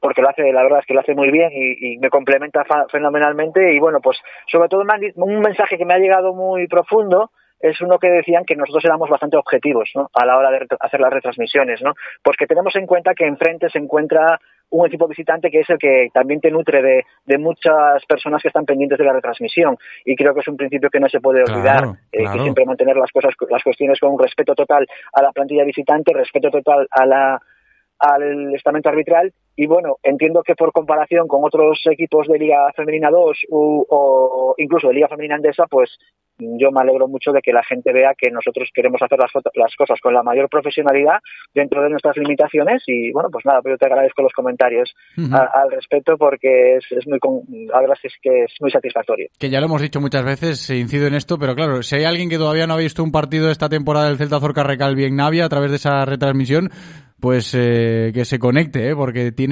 mucho nivel, mucha calidad, un despliegue con las cámaras a pie de pista, también en los banquillos, y eso le da le da mucho empaque ¿eh? a lo que es el, partido en estos momentos delicados que estamos viviendo. Bueno, hombre, lo más bonito es verlo en el pabellón, pero como no se puede, Nano, y seguimos en estas, y seguiremos, me da la sensación, pues por lo menos ahí lo tenemos.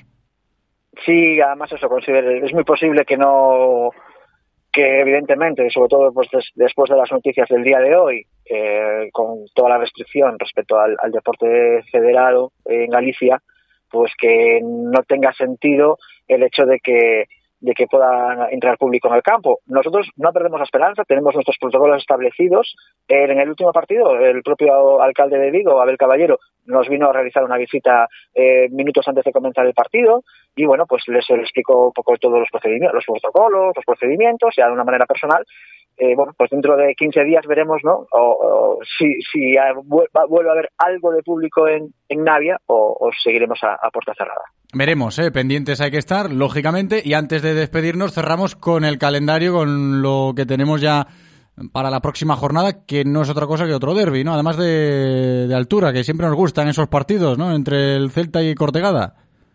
Sí, es el partido más tradicional, por decir de algún modo, ah, del para la Celta Zorca Recalvi, Sí, ¿no? además Porque- las jugadoras, ¿no? Que siempre están ahí coqueteando con el Celta, con el Cortegada y hay, hay mucho feeling con eso también. Efectivamente, yo ahora sí de memoria ya me vienen tres jugadoras que han militado en, en Celta Zorca de Calvi que están jugando ahora mismo con, con Cortegada. De hecho, bueno, nosotros consideramos que a Sara Gómez, que es una jugadora, ha jugado tres años con nosotros, pero que es una nativa, es el, el elemento fundamental de Cortegada, ¿no? Es un, es un símbolo para, para, para el club de, de Villagarcía. Es, eh, bueno, pues partido muy interesante porque Cortegada lo está pasando ciertamente mal esta temporada, con muchos altibajos. De hecho, eh, han cesado a Rubén Domínguez, es su entrenador, después de creo que siete, ocho temporadas en el equipo.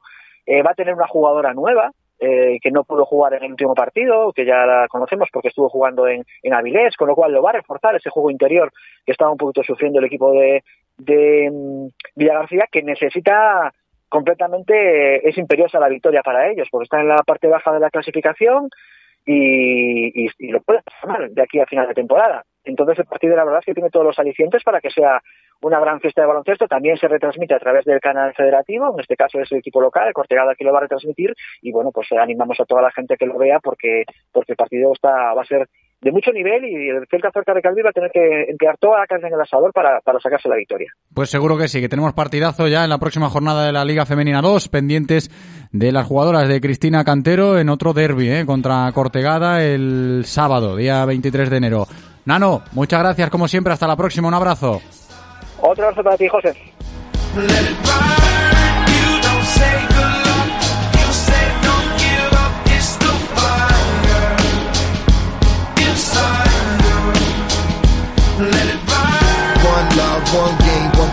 Y vamos ahora con baloncesto en silla para encarar la recta final de la sección de baloncesto de este martes. Eh, ¿Qué está pasando en el Ibercon Sanfib? ¿Cómo están las cosas por la entidad que preside Chechu Beiro?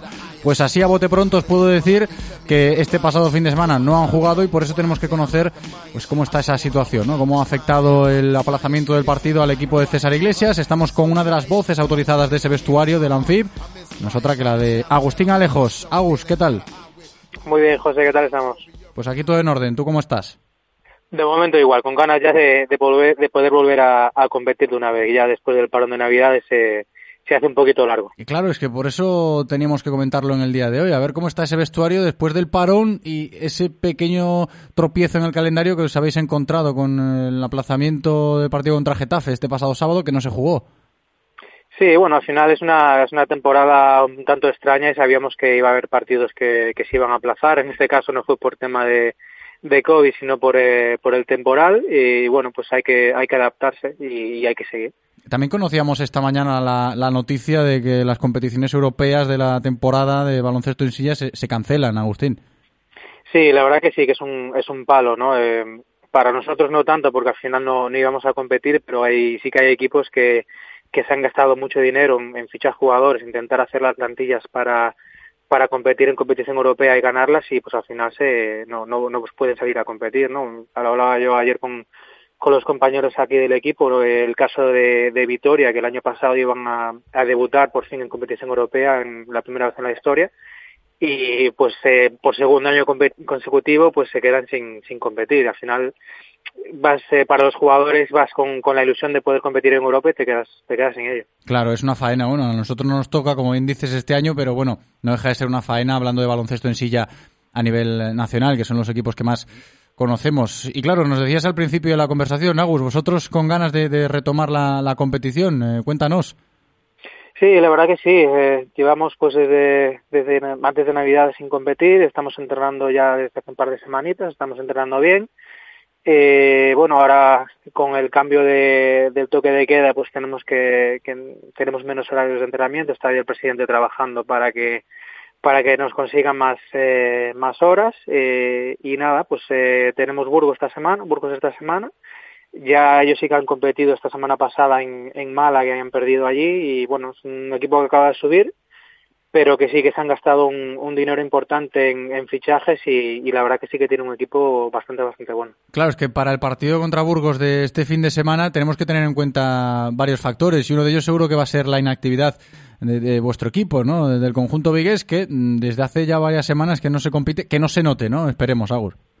Sí, esperemos que sí, ¿no? Al final, eh, ya desde hace tiempo, ¿no? No, no somos capaces de tener 5 por 5 en, eh, en los entrenamientos y, y pues ellos juegan con la ventaja esa, que sí lo pueden hacer, aparte llevan un partido de, de, de un partido antes eh, rodados y bueno, pues eh, nosotros tenemos que jugar con, con nuestras bazas de, de hacer lo que nos diga César, que, que sabe lo que, de qué va el tema, tenemos lo que tenemos que hacer contra ellos para poder ganar y, y dar lo máximo para, para poder por lo menos competir, que es el objetivo que tenemos en, en cada partido este año. Poco a poco, ¿eh? a seguir manteniendo la exigencia, a pesar de que está siendo muy complicada la temporada en el mundo del baloncesto en silla y también en el Iberconsa Anfib, pero ahí siguen.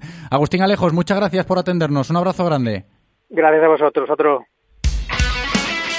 Radio Marca, el deporte es nuestro. Radio Marca. Si pensamos en automóviles, hay fechas que marcan un antes y un después. 1909 nace Audi. 1916 nace BMW. 1926 nace Mercedes-Benz.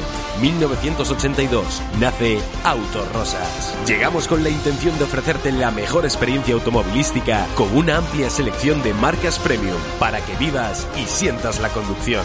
Autos Rosas. Ahora más que nunca seguimos apoyando el deporte vigués. Autos Rosas. Disfruta conduciendo. Reconócelo, amigo. Eres de Codere Apuestas. ¿Cómo te pone un golazo por la escuadra, eh? Tu canción, el himno de tu equipo. La mejor apuesta, la que ganas a tus colegas. ¿A que sí? Aquí eres de Codere Apuestas. Ven a nuestros locales y vive todos los partidos, todos los deportes y todas las apuestas en Codere Apuestas. ¿Quién se apunta? Juega con responsabilidad, mayores de 18 años. Ven a nuestro espacio de apuestas Codere en Bingo Royal del Grupo Comar en Avenida García Barbón 3436. La situación actual nos obliga a actuar de forma responsable y nos impide realizar actividades como reuniones en grupo. Pero lo que sí puedes hacer es asistir al evento de venta privada de Forgal Motor los días 21, 22 y 23 de este mes. Reserva tu cita en Galmotor Vigo, Caldas, Pontevedra o Lalín y benefíciate de descuentos de hasta 9.000 euros. Y actúa con responsabilidad. Disfruta de todos los contenidos de Radio Marca Vigo a través de nuestra app Radio Marca Vigo para iOS y Android, en nuestra página web www.radiomarcavigo.com y ahora también desde nuestro podcast en Spotify. Escucha donde y cuando quieras Radio Marca Vigo, la radio del deporte vigués 98.3 FM. Radio Marca se emociona. Marca.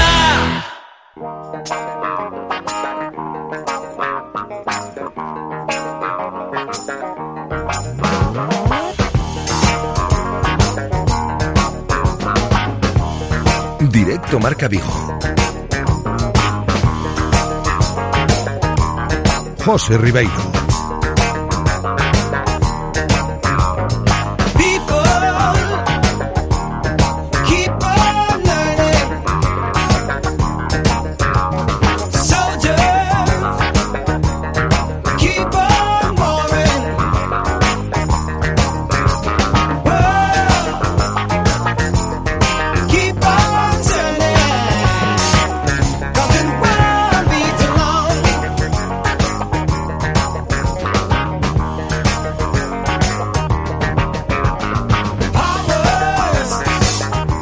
2 y 33, aquí continuamos en directo Marca Vigos, lo decía en la introducción, hoy vamos a hablar, de hecho ya está aquí conmigo, con uno de los deportistas vigueses más mediáticos en lo que llevamos de año 2021, hablando del Rally Dakar, ¿eh? me refiero al piloto Ricardo Ramilo Suárez, que se lanzó a la aventura para correr el Rally Dakar a principios de este mes de enero y claro, terminó como terminó. Aquí le íbamos siguiendo la pista con todas las eh, declaraciones que nos iba enviando, luego la polémica con el copiloto en todos los medios nacionales y claro, ahora que ha vuelto a Vigo, que ha regresado ya de Arabia Saudí, había que charlar con él, le hemos invitado a que nos cuente la experiencia. Ricardo, ¿qué tal? ¿Cómo estás?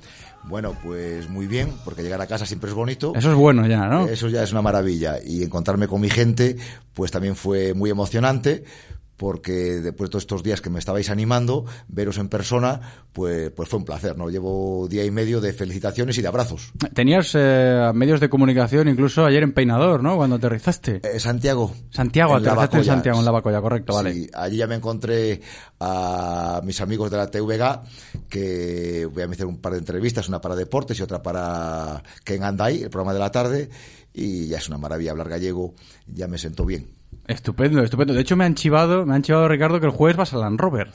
Bueno, ayer el compañero Luis Penido, que también es corredor, ¿no? En este caso de coches de rally. Buen amigo mío, Luis Penido, ¿eh? un saludo desde aquí. Un buen tipo. Un Sí. buen tipo, Luis. Y me llamó y me dijo, oye, que tienes que ir a, a lo de Roberto, al programa de este, bueno, que hace el Land Rover, claro, Tonight Show. Y le dije, bueno, pues claro, encantado, porque el Roberto, el Robert, el Robert y el Touriñán son mis, les admiro mucho, porque son, son, son la bomba, son muy simpáticos y, y a veces incluso tengo un vídeo de Touriñán, que es el de la desbrozadora que se compra en Amazon, que cuando estoy un poco triste me lo pongo y me descojono. Bueno, si vas el jueves, que esperemos que sí, si no pasa nada, pásatelo muy bien allí en, en Land Rover y que los oyentes, pues también si se animan, pues que lo vean. El tema que está generando todo esto, Ricardo, es lo que ha pasado ¿no? en, en el Dakar. ¿Tú te esperabas eh, tanto alboroto mediático que se ha generado o no? No, eh, es que yo creo que esto no se lo puede esperar nadie. Nosotros hacemos... Claro, tú vas al Dakar, te animas a correrlo y te dicen, no, va a pasar esto y cuando lo termines vas a tener a todos los medios de comunicación nacionales también pendientes de ti. Sí, e internacionales, porque me llamaron de Argentina el otro día, me ¿Ah, llamaron, sí? de, sí, me llamaron de Milán. Y, y- y claro, esto es impensable. Esto no, ah, ¿cómo se me, va, se me va a ocurrir esto? Este año hacemos esto como un evento para celebrar el 30 aniversario de nuestra empresa, que es Rodamoto, ¿no? Que vendemos neumáticos de moto. Y esta es la celebración. Bueno, porque estuve cinco años también jorobado con los pies, que no podía ni caminar, y con una enfermedad rara, y también me lo curaron este año. Y aprovechamos para celebrar pues mi vuelta a la normalidad como personas, eh, mi salud, y el 30 aniversario que empezamos en 1990 de Rodamoto. Pues esto, claro, pues te preocupas de que los medios te vean, porque hay que comunicarlo, porque hay que intentar rentabilizar la inversión, ¿no? pero nunca imaginarme esto que, claro, como me dicen los amigos, saliste más que Carlos Sainz en los últimos tres días, ¿no? Pues Dos no, aunque días. lo digas de broma, ¿eh? Aunque lo digas de broma. Sí, ¿eh? yo no lo sé, pero me, me Claro. dicen que salías tú más...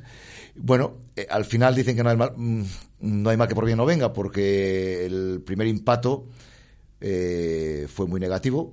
Eh, me encontré más solo que la una allí en Arabia, porque eh, me pusieron verde en todo el mundo. Sí, ahora nos cuentas un poco la situación y cómo lo llevaste y cuál es el motivo de que se hable tanto de Ricardo Ramilo, porque aquí en Vigo se te conocía Ricardo, no, Ricardo Ramilo Suárez, ah, el de las motos, claro, Tu, tu pasado como piloto de motos, lógicamente aquí en Vigo la gente te conoce por eso, pero ahora, ahora ya va a ser un poco, creo yo, ¿no? Ricardo Ramilo, el del Dakar, lo que pasó con el Dakar, ¿no? ¿No lo ves así?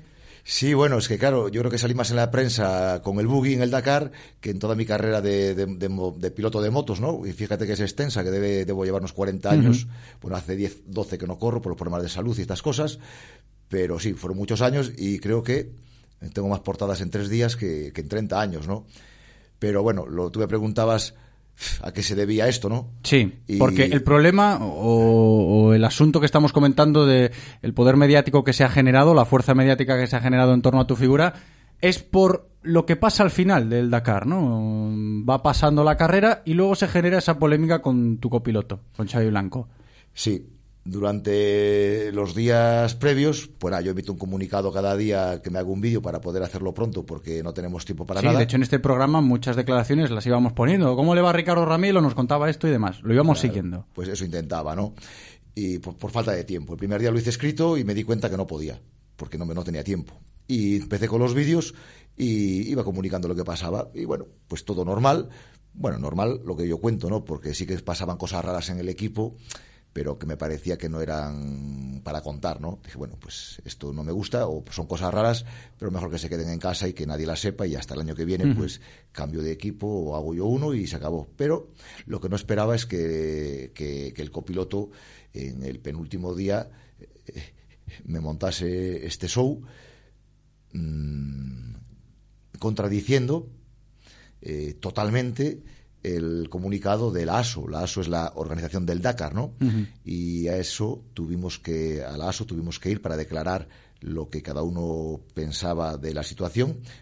Él fue el primero porque yo ni estaba allí cuando él empezó con todo este revuelo y yo llegué a las 2 de la mañana al vivac después de intentar hacer solo la etapa, cosa que no fui capaz porque me perdí en la noche y no... Sí, porque el problema fue discusión, el copiloto se baja del buggy y tú continúas. Claro, el, el, el, la y esto es muy extraño en el Dakar, claro, ¿no? La, la, cuestión concreta es que salimos de un control, eh, un control, de, un control de estos de como hay tantos, y, y, estamos ahí parados para salir.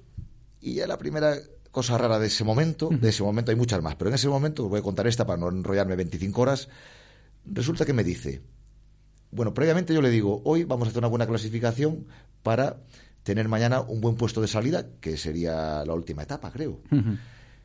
y, e intentar hacer un buen puesto en la última etapa, porque como teníamos tiempos muy parciales, muy buenos de, durante la carrera, aunque siempre estropeándolo por cuestiones de pinchazos y otras cosas, que es una, el Dakar muy complicado, ¿no? Pues le dije, mira, hoy el objetivo es adelantar cuanto más coches mejor para mañana intentar hacer un buen papel en la última etapa. Estamos allí, mal será que no acabemos, aunque rompamos el buggy, aunque sea maltrecho, llegaremos, ¿no? Y en la primera hora, en 40 minutos llevábamos 10 coches adelantados, ya al rato llevábamos 18, los íbamos contando, ¿no? Y la primera discusión surge cuando en, en un fuera pista, claro, todo esto hay que adelantarlo fuera pista, porque claro, tú claro. en la pista de polvo no puedes adelantar, ¿no? Y a él le asusta, le asusta mucho el fuera pista, ¿no? Y, y lo entiendo, porque en el fuera pista. Sí, es un riesgo, son las claro, carreras también. No hay, no está marcado en el roadbook los peligros, ¿no? Sí. Y claro, y él, pues tiene miedo. Y en ese adelantamiento me tuve que salir mucho de la pista y cuando adelanté quiero volver a la pista principal y le digo, ¿para dónde está la pista, no? Y me dice que no sabe. Y yo le digo, ostra, ¿cómo no sabes? ¿Para dónde estás viendo? Y todo esto dentro de la tensión claro, que la gente se ubique, ¿no? Claro. Esto no es un diálogo aquí en el estudio, no, es una no. tensión ahí en el Dakar. Que tú vas por la pista y hay, estás un, corriendo. y hay un cortado de un metro y lo saltas, no paras. Sí, sí. Y no puedes parar, ¿no? Y él se, pues, se puso nervioso o, o el miedo le pudo y, y, perdió de vista la pista principal, que es su trabajo, ¿no? El mantener controlada la pista principal para cuando yo acabo de hacer el adelantamiento decirme hacia dónde tengo que dirigirme para volver a la pista principal, que es lo que te marca el roadbook, los peligros y los cruces, ¿no? Entonces me dice que la perdió, que, que estaba viendo el roadbook y que estaba viendo para adelante porque tenía miedo, ¿no?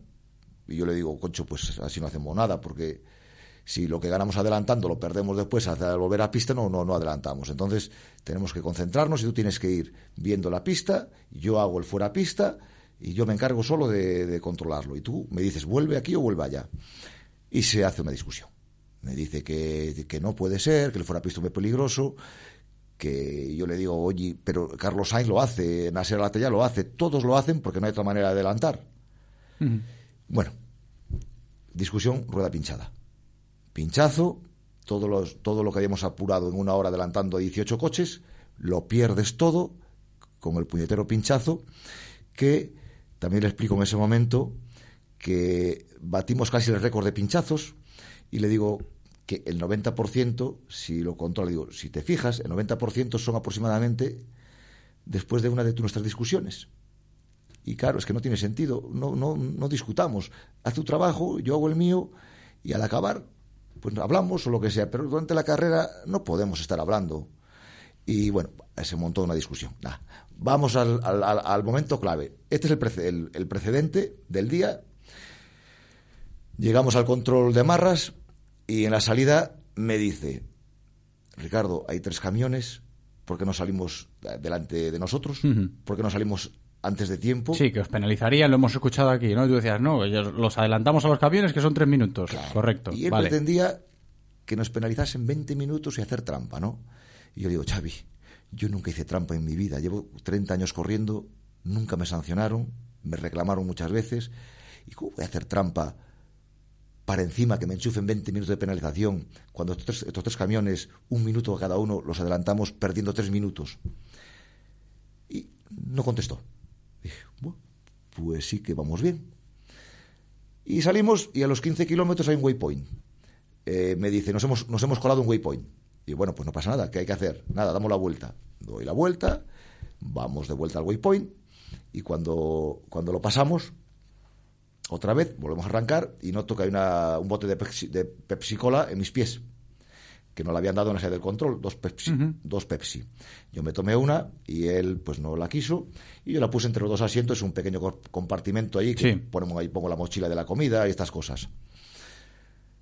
Y ahí cuando pasamos el waypoint le digo, "Oh, tengo la, la pesicola en los pies, ¿puedes por favor eh, desatarte y bajo la velocidad y, y la coges? Porque si no me vamos a darnos una leche por culpa de esto. Y nada, pues se desata para poder llegarle, yo bajo la velocidad, la coge, eh, se vuelve a atar y le digo, eh, hace ya días que se, nos cuelan, que se nos cuelan cosas por este compartimento y vienen a mis pies un día las chanclas. Y jolín, no, ya nos despistamos de no haberlo reparado con un poco de cinta americana y unos cartones y ya está. Y me dice, la culpa es tuya. Y yo, la culpa es mía de que, de que tú pusiste la pesicola. Y yo, ya, ya lo sé que la puse. Pero cuando la puse, como comprenderás, no, no me acuerdo de que está esto roto y que se va a ir a los pies otra vez. Y que no lo has reparado. Porque si estuviese reparado no iba a los pies. Y no te estoy diciendo nada. Solamente que, concho, a ver si lo reparamos. Y él aprovechó eso para discutir. Y ahí se generó y fue cuando se baja. Sí, sí, así de simple. Y entonces de repente me dice, pues para que yo me bajo, algo así. Y y paré. Y, y- y se bajó un poco apurado, se cogió el macuto de- con la- donde llevamos donde llevamos el teléfono satélite, eh, los cargadores del teléfono móvil. eh, y, y el cartón lo llevamos en la mano, ¿no? Lo- Ujú. Entiendo que lo tendría en la mano y ya se fue con todo, ¿no? Ah, también tenemos las chaquetas para la noche, por si te pierdes y hay que pasar, hay que andar de noche, hace frío de noche allí. Entonces llevamos una chaqueta cada uno y, nufu- y nífuga también, ¿no? Que lo olvida el reglamento. Y se llevó todo. Y entonces yo me doy la vuelta para intentar convencerle de que se suba y que acabemos el rally, que queda dos días ese y, otro más. Y me dice que no, que no se sube y yo, pues dando vueltas, para esquivarme, se mete entre unos pequeños árboles que hay allí y, y le pierdo de vista. Me cruzo yo también los árboles por donde puedo, porque llevas el Hans, que es un aparato que te sujeta el casco Sí, no al, puedes girar al mucho cuello, la cabeza, y no puedes girar y no ves a los lados, ¿no? Entonces, iba como un tonto con el buggy haciendo curvas para poder verle, ¿no? Y lo localizo sentado a- a- en, el- en donde nace el árbol, en el suelo, apoyado con la espalda en el, árbol, en el arbolito, que no son árboles grandes, son árboles pequeños. Y le digo, Concha, a ver, vente que ya subimos y ya está, no pasa nada. No, ya tomamos la Coca-Cola, ya la gastamos y así ya no se mete los pies y nos vamos. Pero él no quería, no quería arreglarse. Y se volvió a levantar y se volvió a esconderse otra vez a dar vueltas por los árboles. Y yo otra vez como, como un tonto con el buggy dando vueltas para ver si lo encontraba, para decirle que si viniese. Claro. Y, y ya no lo encontré. Él estaba con el teléfono móvil llamando ya, entiendo, a la asistencia, que estaba a 15 kilómetros, acabamos de dejarla.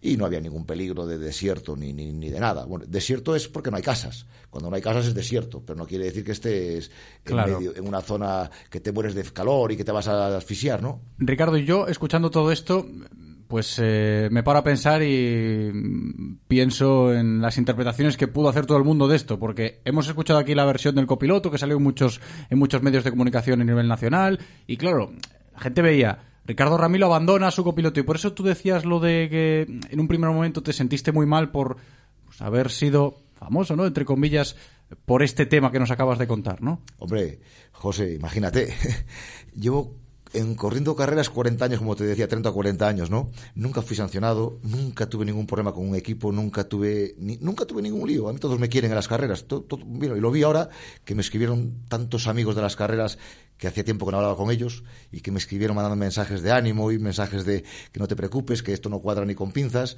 Y, y- y claro, pero lo peor de todo es que hay una otra parte de gente, de personas que te atacan constantemente, ¿no? Mm, Incluso medios de comunicación que te atacan. Y, y claro, yo decía, Dios bendito, ¿qué hago yo con esto? No. Claro, esto cuando lo vean mis hijos, que tengo cuatro, que tú los conoces además, van a pensar que tienen un padre que es un degenerado, que es un psicópata, que deja gente abandonada en el desierto para que se muera. Pero esto lo digo así ahora, parece una tontería, pero, Pero es un el tema día, serio, ¿eh? claro, pero el día que, lo, que, que salió en prensa, sí, la prensa lo comunicaba como algo de verdad, ¿no? Que yo había abandonado en el desierto a mi copiloto, ¿no? Claro, es que si eso es cierto, es para que te lleven a la cárcel, por, por, por, por poner en peligro la vida de una persona, ¿no? Claro, y cuando vi que esto no, no, retrocedía, que seguía avanzando, pues te juro que no dormí muy bien esa noche. No, y al día siguiente me quedé solo en el vivac, les dije que se fuesen, que no quería estar con nadie, y me quedé con la autocaravana y la conduje yo solo hasta, hasta Lleda, y yo solo la entregué en el barco, hice todo, no, no, no, no quise verles más, ¿no? Porque no me sentía capacitado para verles. Claro. Y, y, y los medios pues me estaban llamando de bueno de todos lados sí sí sí me lo imagino y yo explicándole esto y con menos capacidad de convicción que, que, que, que un mudo sí porque me supongo. parecía que todo lo que dijese no valía para nada es una espina, ¿no, Ricardo? Esto, hablando de tu experiencia en el Dakar. Y ahí la pregunta, ¿volverás? Sí. ¿Seguro? Hombre, es que... Con otro equipo, me imagino, ¿no? Claro, no, no, te, que tengo que volver.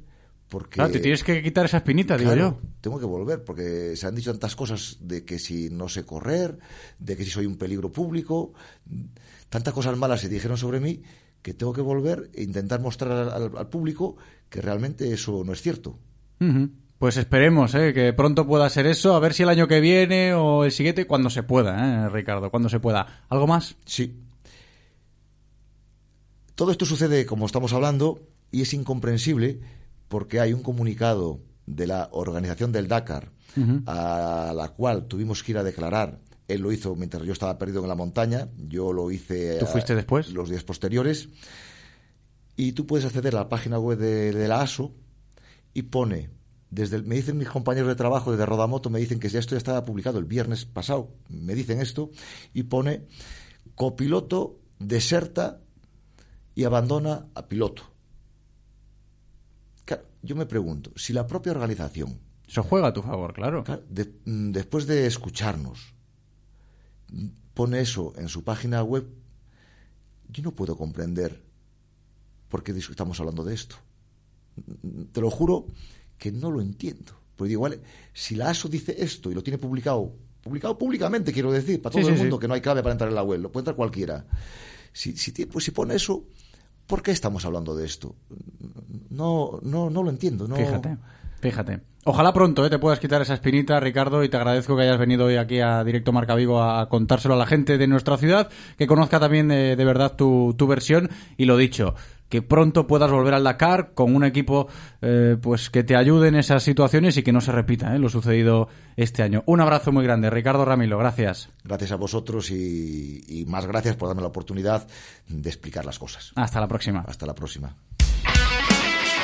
Radio Marca, el deporte es nuestro. Radio Marca.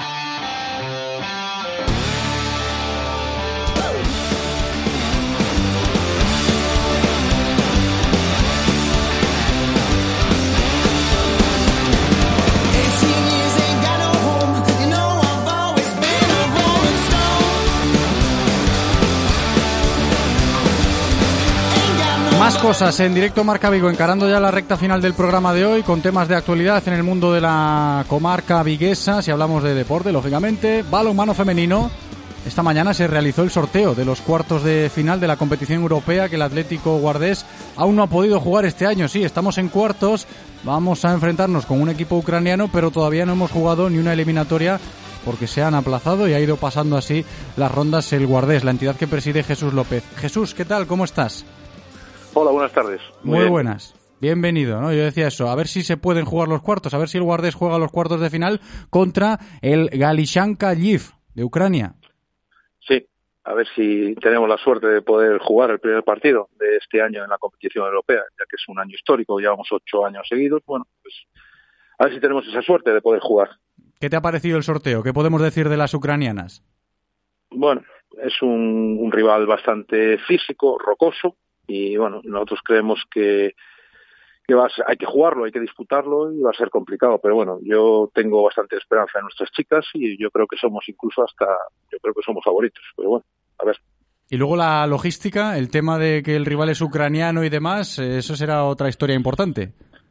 Sí, otra historia bastante importante. Tenemos que ver el tema de limitaciones por el tema de esta pandemia y tal, y empezar a hablar con ellos, a ver si, se puede ir o incluso si económicamente es viable y tal, pues jugar la, la doble eliminatoria e intentar que fuera la guardia. A ver, pero bueno, eh, todavía no nos hemos puesto en contacto con ellos, lo vamos a intentar. ¿Vais a jugar esa baza de a ver si las ucranianas se prestan a jugar la eliminatoria ida y vuelta los dos partidos en aquí en Asangriña? Sí, todo, siempre que sea viable económicamente, que estamos en momentos difíciles, pues bueno, se, se intentará. A ver qué pasa, ¿eh? Todavía quedan días, 13 y 14 de febrero, ¿no? Ese es el calendario que nos ha deparado el sorteo esta mañana, Jesús. Sí, el 13, 14 de febrero es el partido de, de ida y, y una semana justo después el de vuelta. Entonces, Estupendo. bueno, a ver, a ver qué, A ver qué pasa. tenemos suerte. Iremos siguiendo la pista de este caso, de los cuartos de final de la competición europea, a ver si el Guardés puede ya disputar eh, partido ¿eh? en esta competición bonita. Eh, Presidente Jesús López, muchas gracias por atendernos y que haya suerte. Seguiremos en contacto. Un abrazo. Otro abrazo, muchas gracias, José.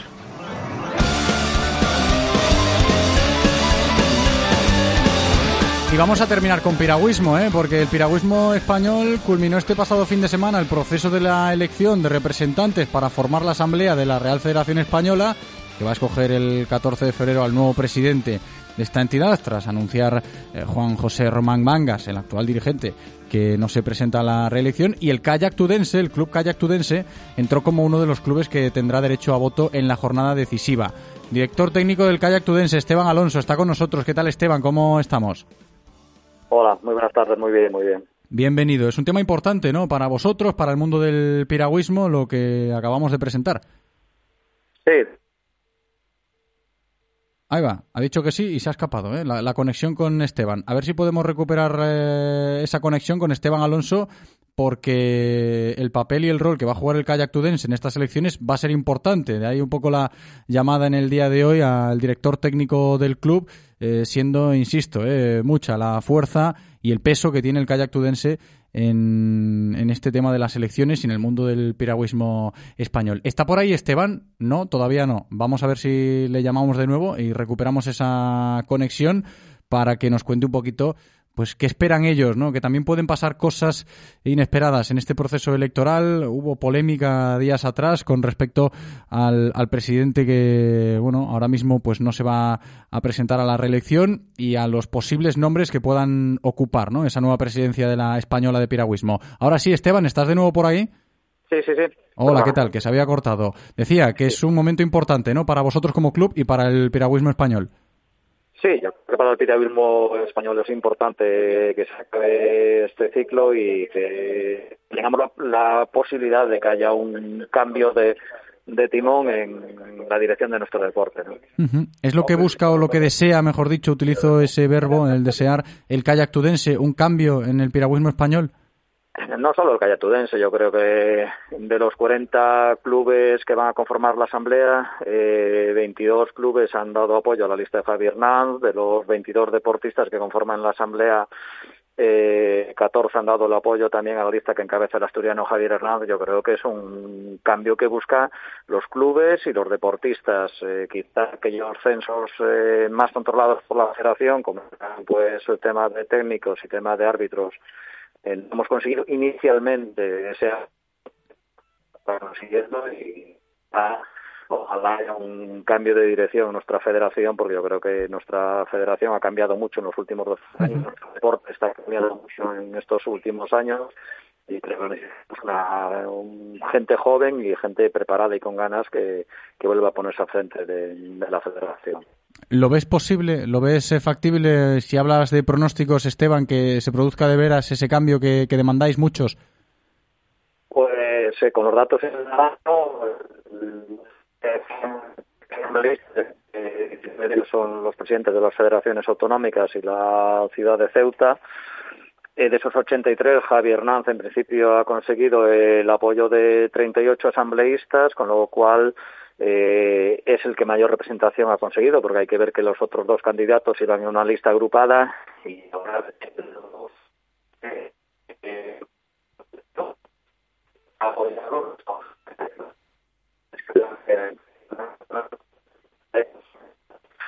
Está bien, en, en esa en ese bueno en esa agrupación de perdedores no que es que, que se está utilizando y a ver si ahí no consiguen matarse entre ellos pues eh, creo que podemos rascar y creo que Javier Hernández puede liderar este proyecto que, que una todo el piragüismo nacional de nuevo, ¿no? Veremos, ¿eh? veremos qué pasa. Pendientes vamos a estar.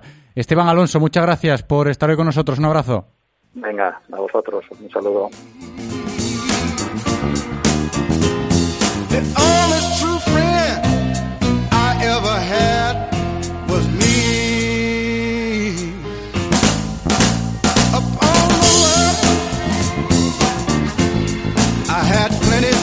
Minuto para llegar a las 3 en punto de la tarde, que se termina esta entrega de Directo Marca Vigo.